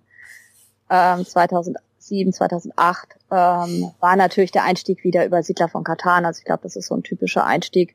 Das Spiel ist auch nie ganz weg gewesen. Also das ja, hat ich finde, find, Siedler wäre wäre ein schöner Klassiker gewesen. Also sowas, wo man sagen würde, das ist das, was die Leute neben Monopoly in, dem, in der Spielschachtel haben. Bei dem Spiel. Aber warum wäre? Das ist es doch. Ich habe ich hab so ein frustrierendes Erlebnis heute gehabt, heute Echt? in der Bahn, heute in der Bahn. Samstag. Samstag wollten wir doch äh, Monopoly-Abend machen. Dann habe ich gesagt, nein, warum denn? Warum? Warum hat sich dieses Monopoly immer noch durchgesetzt als das Spiel, was wir Samstagabend den Abend für machen? Warum kann das nicht? Ich habe mir so gewünscht, dass jemand sagt, dann machen wir den Siedlerabend. Ja, weil Siedler komplexer ist als Monopoly. Ja, aber ich, es, hätte, es hätte die Gelegenheit gehabt, das jetzt abzulösen. Aber vielleicht ist das auch nur die falsche Zielgruppe mal wieder und vielleicht ist Monopoly immer noch, ich weiß nicht. Ich, ich finde es traurig. Ja, aber es ist, es ist immer noch das, was gespielt wird und gespielt. Was also, übrigens Ami-Trash ist. Weil es totales Glück ist? Ja. Äh, meine letzte Monopoly-Partie ist so lange her, ich kann Es nicht da. Monopoly ist auch so kurz davor, überhaupt noch nicht mal ein Spiel zu sein. Weil in einem Spiel trifft man Entscheidungen. Was machst du im Monopoly von der Entscheidung? Kaufen oder nicht kaufen? In 90% der Fälle heißt die Entscheidung kaufen. Und dann wartest du, bis jemand vom Glück drauf kommt. Das ist quasi nur, das ist nur Ja, aber eine, es, ein, es ist nah dran, eine Aktivität zu sein. ja, aber du überlegst jetzt schon, ne? Ba baue ich da jetzt ein Häuschen drauf oder baue ich was Aber Größeres? Also das Wenn du das man Geld schon. hast, baust du Häuschen. Na, aber dann so überlege ich mir, du vielleicht kannst. baue ich das Häuschen dafür, aber wir reden jetzt nicht über Du Monopoly. verteidigst gerade Monopoly. ja, ich bin gerade völlig irre. Ähm, ja, aber sehr wahrscheinlich nur, weil Monopoly verklärt in meiner Erinnerung ist und das- äh, das ich will es auch nicht wieder spielen. Ich, ich habe ja auch eine Gruppe, also ich kenne eine Gruppe, die spielt jedes Jahr zu Weihnachten auf der Familientreffen immer Monopoly. Und da Okay. sind einige dabei, die kennen bessere Spiele, aber trotzdem ist es da immer Monopoly. Weil da Ja. alte Rivalitäten wieder hochkommen. Es scheint die Leute zusammenzubringen. Wir dürfen es nicht ganz so verteufeln. Genau. Also so von den von den leichten Euros, die ich ganz gerne heute noch spiele, ist immer noch, also ich finde das Schlösser des König Ludwigs super. Hab mir auch, äh, äh, das gibt's nur auf Englisch, so Palace of Mad King Louis gekauft von Besia Games sind die beide. Ähm, das ist so eine Art leichtes Euro, was ich wirklich gerne spiele. Das Deus, das alte Tobago immer noch. Ähm, Wusstest du, dass es zu dem, ähm, zu dem Mad King of Ludwig, da gibt's jetzt Between ja, Two, also es ist von den Between Two Cities, genau. in der Abwandlung auch von Stonemeyer Games kommt jetzt das Between Two King. Hat der zwei Schlösser gebaut, der König Ludwig? Ja, keine Ahnung. Ich bin auf jeden Fall, äh, ich bin gespannt, weil ich Between Two Cities richtig schlecht fand. Also das war ein Spiel, was überhaupt nicht bei mir gezündet hat. Und ich liebe die Schlösser des König Ludwigs. Ähm, ich bin halt gespannt, was von beidem überwiegt und ob ich es mögen werde oder nicht. Also das ist wirklich so ein Spiel, das kann ich dir jetzt überhaupt nicht sagen, ob ich es mag oder nicht. Du findest das richtig schlecht. Das ist, Between Two Cities? ja. Ja, fand ich richtig schlecht. Ich habe das als Print-and-Play-Version gespielt. Dann muss ich dem rauskam. Robert, dem wir, dem muss ich dem Robert mal sagen, dem wir das zu Geburtstag geschenkt haben, dass wir das trotzdem mal spielen müssen. Ja, wir haben es noch nicht gespielt. Wir schenken ihm mal Spiele und dann spielen wir es noch nicht. Weil wir Gloomhaven spielen. Aber echt, du spielst Spiele, von denen du gar nicht weißt, ob es gut ist oder nicht? Weil du sie nicht selber Ich- gespielt hast? Ich habe jemandem ein Spiel geschenkt. Also wir haben ein Spiel geschenkt, von dem ich gehört habe, dass es gut ist, allerdings anscheinend nicht von dir. nee, nee, wir kannten uns damals noch nicht, als ich das gekauft habe. Wahrscheinlich nicht. Ich Denk glaube ich immer mal. noch, dass das gut ist. Ja, also es haben ja auch ganz viele Leute super gefunden. Also, ja, siehst du. Da bin ich ja beruhigt jetzt. Wir Ja. werden es auch super finden, weil ich verschenke doch keine schlechten Spiele. ja, es, es ist halt einfach, ähm, ich glaube auch nicht, dass ich unbedingt für einen typischen Spielegeschmack stehe. Ja, das glaube ich auch nicht. Aber wir mögen Also- dich trotzdem. Mach mal weiter. Genau. Ähm, die nächste Kategorie, also ähm, das Interessante ist, wenn ich mir so dieses äh, Familienspiel, Kennerspiel und Expertenspiel so ein bisschen von der SDJ, also von der Spiel des Jahres Ju- Jury anguck, dann fangen meine leichten Spiele bei den Expertenspielen an. Passt. ja, passt. Ähm, das ist so ein bisschen, äh, ja. Ähm, ich habe auch eigentlich keine wirklichen Familienspiele oder Spiel des Jahres in meinen leichten Euros, weil ich die eigentlich ge- fast gar nicht spiele. Also ich habe äh, Codenames, ich habe mir das mal angeguckt. Ich habe äh, Azul interessiert mich überhaupt nicht, habe ich immer noch nicht gespielt. Äh, Brauche ich auch nicht spielen, werde ich vielleicht mal irgendwann spielen, wenn nichts anderes da ist. Äh, King Domino fand ich total langweilig. Oh, ich finde das nett. Ähm, Codenames Azul? fand ich super. Du fand, ja, Also fand ich auch okay. ja. Cold Express habe ich für die Schule gekauft, habe ich noch nie ausgepackt, müsste ich unbedingt mal machen. Oh, das ist aber wirklich nett. Hanabi, ja. Also Hab- ich, also ich, ich bin, ich bin einfach nicht das Zielpublikum. Und was ich total interessant fand, ähm, ich habe mir auf Vorbereitung auf die Sendung ähm, ne, die Liste des Spiel des Jahres angeguckt. Und bei allen Spielen steht leicht oder mittel. Und bei Dominion, was 2009 Spiel des Jahres wurde, eines der einzigen Spiel des Jahres, die ich wirklich die ganze Zeit noch spiele, bis auf Codenames, ähm, steht anspruchsvoll. Wenn ich überlege, dass für mich Dominion das Einsteigerspiel in der Brettspiel AG für die Fünfer ist, Und dann da kommt Andor, was Kennerspiel ist. genau. Ja, immerhin. Immerhin spielst du auch ein Kennerspiel von an. Ja, ich spiele auch ein Kennerspiel. Ja. Ähm, dementsprechend also so, ähm, ja, also die leichten Euros bei mir in der Mitte sind dann halt so die für mich die mittelkomplexen Spiele, die schon auch im Spiel sehr komplex sind und sehr komplex zu begreifen sind in äh, wenn man sie richtig gut spielen will, wie Terraforming Mars oder Great Western Trail oder Terra Mystica. Das sind jetzt ja keine Spiele, die keinen Anspruch haben, aber die sind für mich in der mittleren Kategorie, weil ich weiß, es gibt noch was drüber. Ne? Also das ist einfach so dieses ähm, Great Western Trail ist für mich ein super Beispiel. Ich habe letztens auf Twitter gelesen, dass jemand äh, geschrieben hat, es wäre so schwer durchzublicken und zu spielen und so. Ich finde, die erste Partie zu spielen geht total schnell. Nachher richtig gut zu spielen und auf die großen Punktewerte zu kommen und wirklich straight seine Strategien zu fahren, das ist nachher schwierig. Aber ähm, an sich ist das, ich bewege mich, ich mache die Aktion, auf der ich lande und äh, gucke, dass ich irgendwie genug Rinder nachher oben habe, wenn ich liefere.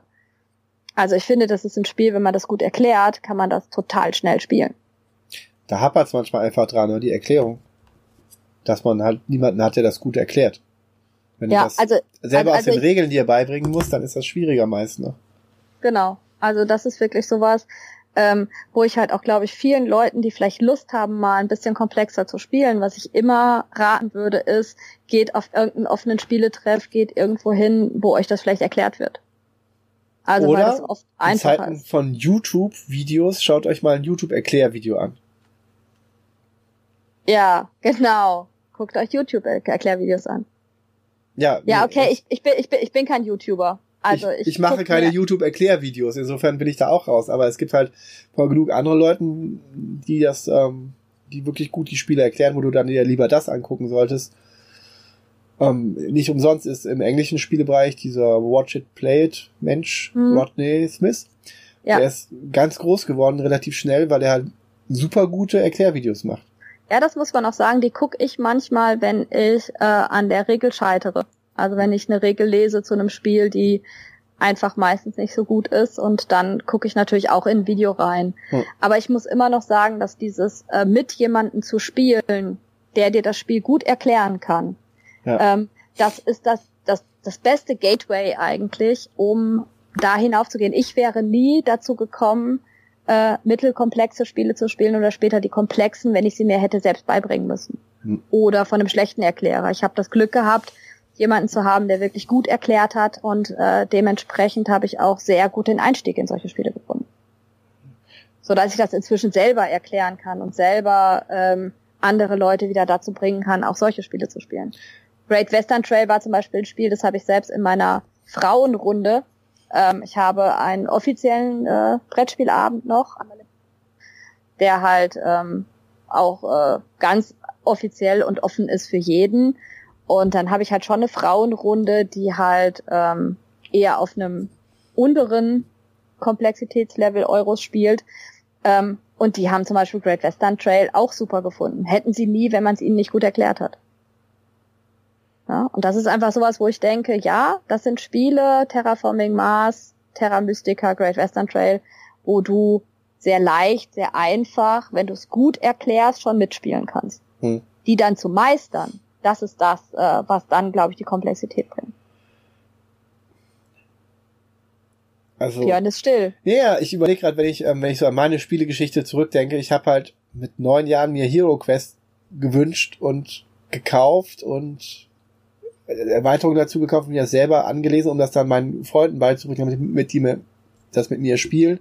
Und ich habe mir halt auch die Battletech Box geholt und ich habe mir ich habe mir, ähm, ich habe halt die M die MB Game Master Serie Access and Allies war das damals und Shogun gehabt. Das sind relativ komplexe Amitrace-Spiele, die ich aber auch mhm. dann gespielt habe und ich kann mir das nicht anders erklären, als dass ich das selber gelesen habe, so im Nachhinein und dann den anderen auch erklärt habe.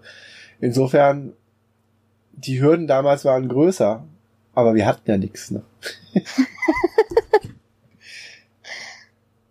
Ja, und, und da wird mir immer gesagt, ich wäre alt. Ich bin immer noch jünger als du. Ja, ich weiß. Das Ein Jungspund. So Ein Jungspund. Ja.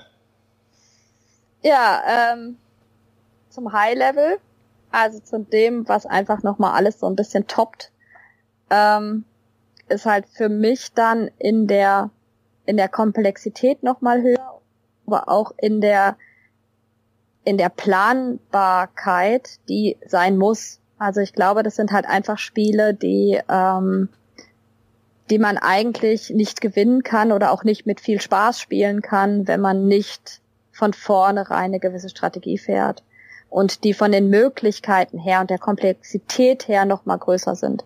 Das muss nicht immer ein Plus sein. Also Lisboa zum Beispiel ist für mich so ein Spiel, was äh, schon komplexer ist, was ähm, auf dieser Liste für mich steht. Das ist es aber einfach nur wegen der Regel und wegen den so vielen Möglichkeiten, die nochmal Odin toppen. Ähm, also wenn man die Regel durchliest, fragt man sich, okay, und was soll ich jetzt spielen? Und im Endeffekt ist es irgendwie eine Karte nehmen und eine Karte spielen. Aber es sind so viele Möglichkeiten, dass man völlig verwirrt ist. Hast du mal Twilight Struggle gespielt? Ja, klar. Würdest du auch sagen, dass es eher dann komplex ja, aber das ist ja kein Euro. Ja, gut, das geht in Richtung Wargame, aber es ist nett genau. verpackt. Genau.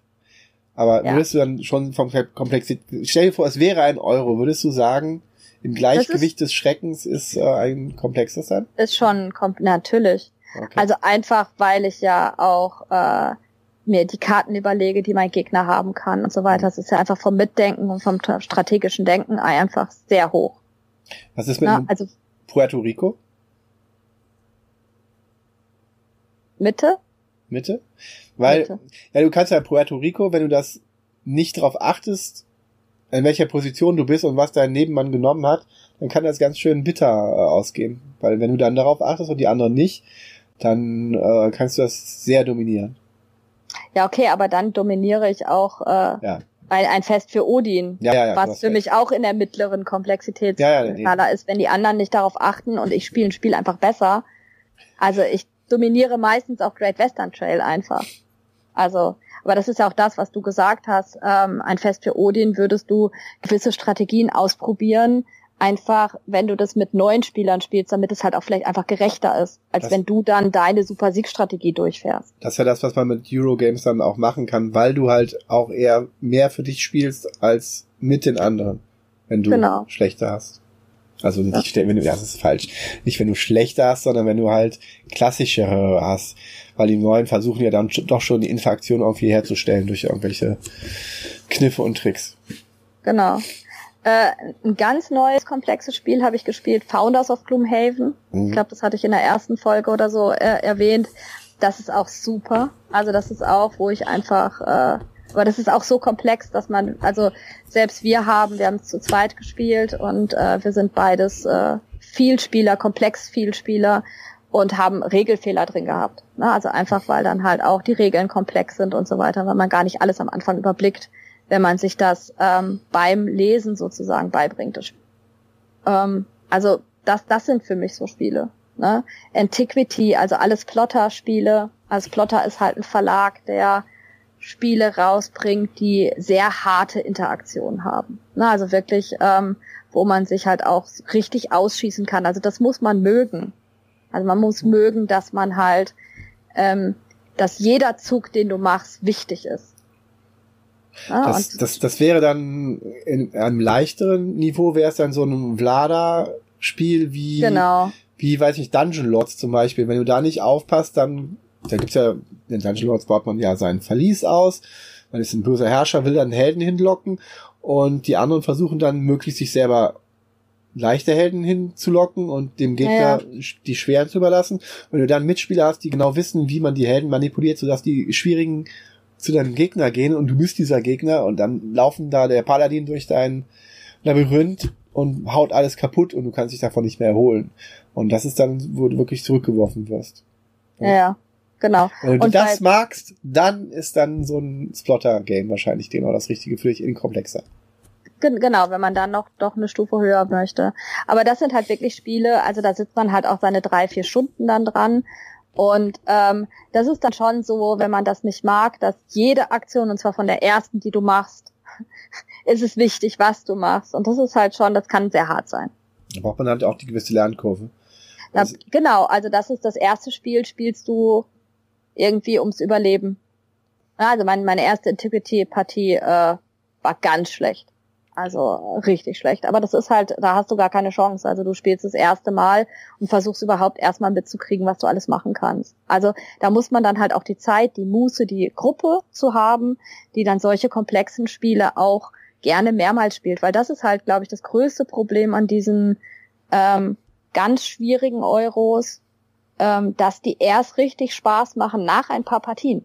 Also ich habe bei meiner ersten Partie Odin schon super Spaß gehabt, auch wenn ich richtig schlecht war. Also ich habe auch mein Tableau nicht voll gekriegt und gar nicht und äh, war auch da ein bisschen nicht überfordert, aber man hatte nicht so den Fokus, den man, den man brauchte. Ähm, ist das bei diesen Spielen teilweise schon schwierig. Ja. Also wenn ich jetzt zum Beispiel ähm, mit meinen Lieblingsmännern, mit denen ich die ganze Zeit spiele, sage, komm, lass uns Lisboa spielen, schreien zwei von denen auf keinen Fall weil die erste Partie, in dem deren Kopf so schlimm war, ja. dass sie auf keinen Fall wieder Lisboa spielen wollen.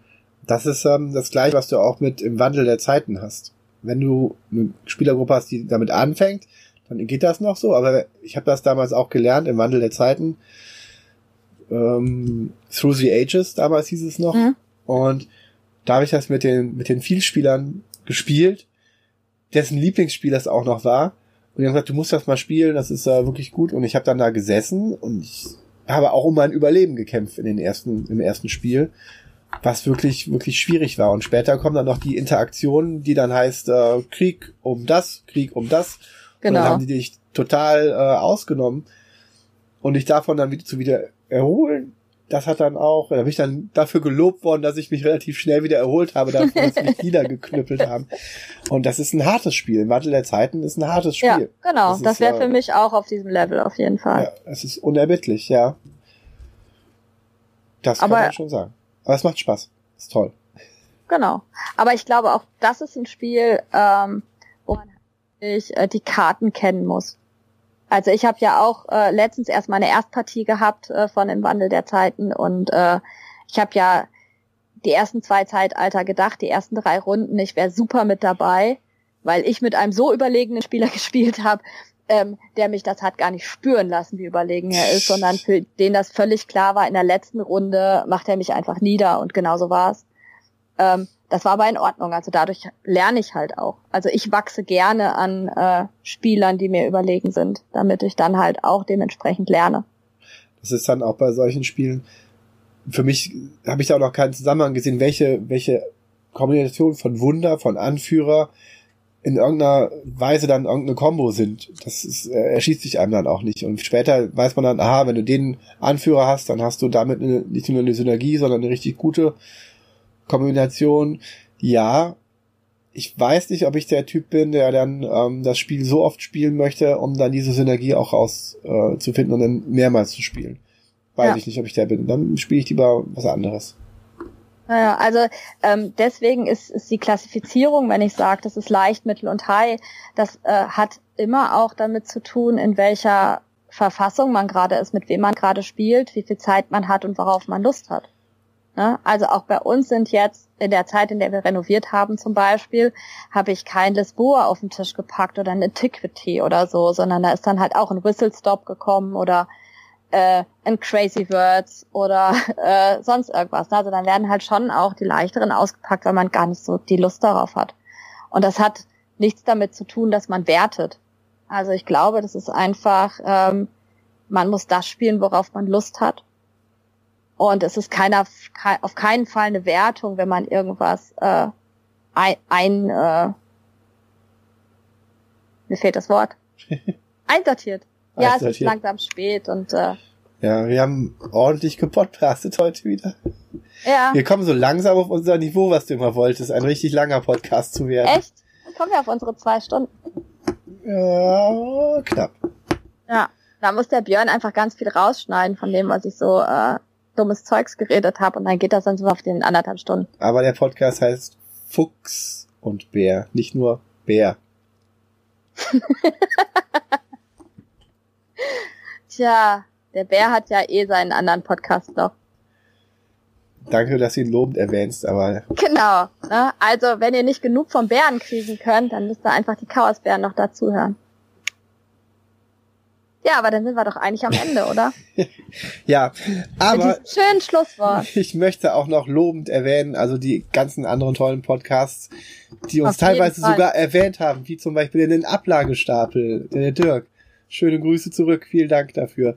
Und die Brettspielrunde zusammen mit ihrem ähm, mit dem Jasmin und Jan. Ja, aber der, der, der Podcast heißt Rein gespielt. Rein gespielt, genau. Ja der auch übrigens sehr toll ist. Wo ich erst dachte, der ist gar nicht so toll, aber dann habe ich den mir, ich bin von der vierten Folge besonders begeistert gewesen. Aber die sind alle schön. Die sind alle schön. besonders die fünfte Folge, wo wir erwähnt wurden. Ja, ab äh, Minute 25 und beim Ablagestapel war es was? Zwei Minuten neun, zwei Stunden neunzehn. Man kann sich den ganzen an anhören. Zwei Stunden, der ist viel länger als wir. Ja, genau. Guck mal, wir sind total kurz. Und der redet alleine. Und der redet alleine und ist viel länger. Und ist viel länger. Guck müssen, mal, wir können auch vier Stunden machen. Wir müssen so viel lernen noch. Machen wir bei Gloomhaven. Ja, wir lernen ja eh ganz viel dazu. Ja. Also, ähm, das finde ich eh irgendwie das Spannende, wie man sich dann vielleicht doch entwickelt und verändert. Und äh, ich finde die Zeit gerade eh total spannend. Ja, das ist super. Und wir fühlen uns richtig wohl in dieser tollen Umgebung unserer kleinen Brettspielblase. Auf jeden Fall, die, Brettspielblase ist super. Mit dem Aufstehrätsel. Ja, genau, wir haben überhaupt nicht über unsere Zeit äh, der Vertretung geredet. Das ist nicht so wichtig wie überhaupt das Aufstehrätsel von unserem lieben Bretterwelt. Genau. Self das machen wir jeden Morgen sehr gerne, wenn der Björn ja. dann mal früh genug aufsteht. Ja, Bären schlafen ja immer so lang. ja. Aber äh, damit Aber auch einen schönen Gruß dahin übrigens. Genau. Ich weiß gar nicht, ob wir uns kennengelernt hätten ohne das Aufstehrätsel. Ich weiß es auch nicht. Es tut uns leid. Also er ist schuld. Er ist schuld. Es tut uns leid, dass wir uns kennengelernt schuld. haben. er ist an allem schuld. Am ja, Kuchen. Wie fängst du noch mit dem Kuchen an? genau, das ist das super Schlusswort. Ja. Ähm, wie immer, wir haben jetzt ja eh schon über Twitter erzählt, also ihr könnt uns gerne auf Twitter folgen, wenn ihr mehr noch von uns hören wollt. Fuchs und Bär, ja, Ed Fuchs und Bär. Ed Fuchs und Bär. Ach, jetzt habe ich schon wieder vergessen, uns hat doch jemand geschrieben, wie das heißt. Ist das so? Ja, oder hat mir das jemand per PM geschrieben? Und du hast mir äh, nichts mitgeteilt. Ja, super. Du kriegst die ganzen Zuschriften und ich, äh, ich habe nicht eine Zuschrift oder eine PM über den Podcast bekommen. Ist egal. Genau. Schreibt Bin ihm an, Yellow Geek Bear auch mal PMs. Ad Yellow Geek Bear, nein. Ist okay, wenn du das Genau, machst. also ad, der Ad Yellow Geek Bear. Dann bist du quasi ähm, meine Sekretärin und filterst die ganzen Nachrichten. genau, also ich äh, gebe auch das meiste wirklich weiter, was ich äh, zugeschickt bekomme. Ähm, mein Account ist äh, missbaby-e. Auch immer noch eine Webseite, die immer noch äh, falsch geschrieben ist. Es ist der Fuchs und Bier. Statt Fuchsbär, ja. also B-E-A, ja, geschrieben. Findet ihr aber auch über Twitter.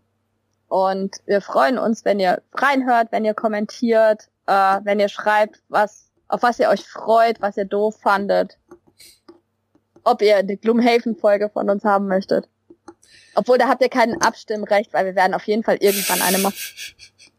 ja. Aber vielleicht wollt ihr sie früher haben. Das hier war auf jeden Fall der wunderbare Podcast, die Folge drei erst. Es von, ist erst drei, ja. Von, von Fuchs und Bär mit Marina und Björn. Macht's gut. Tschüss.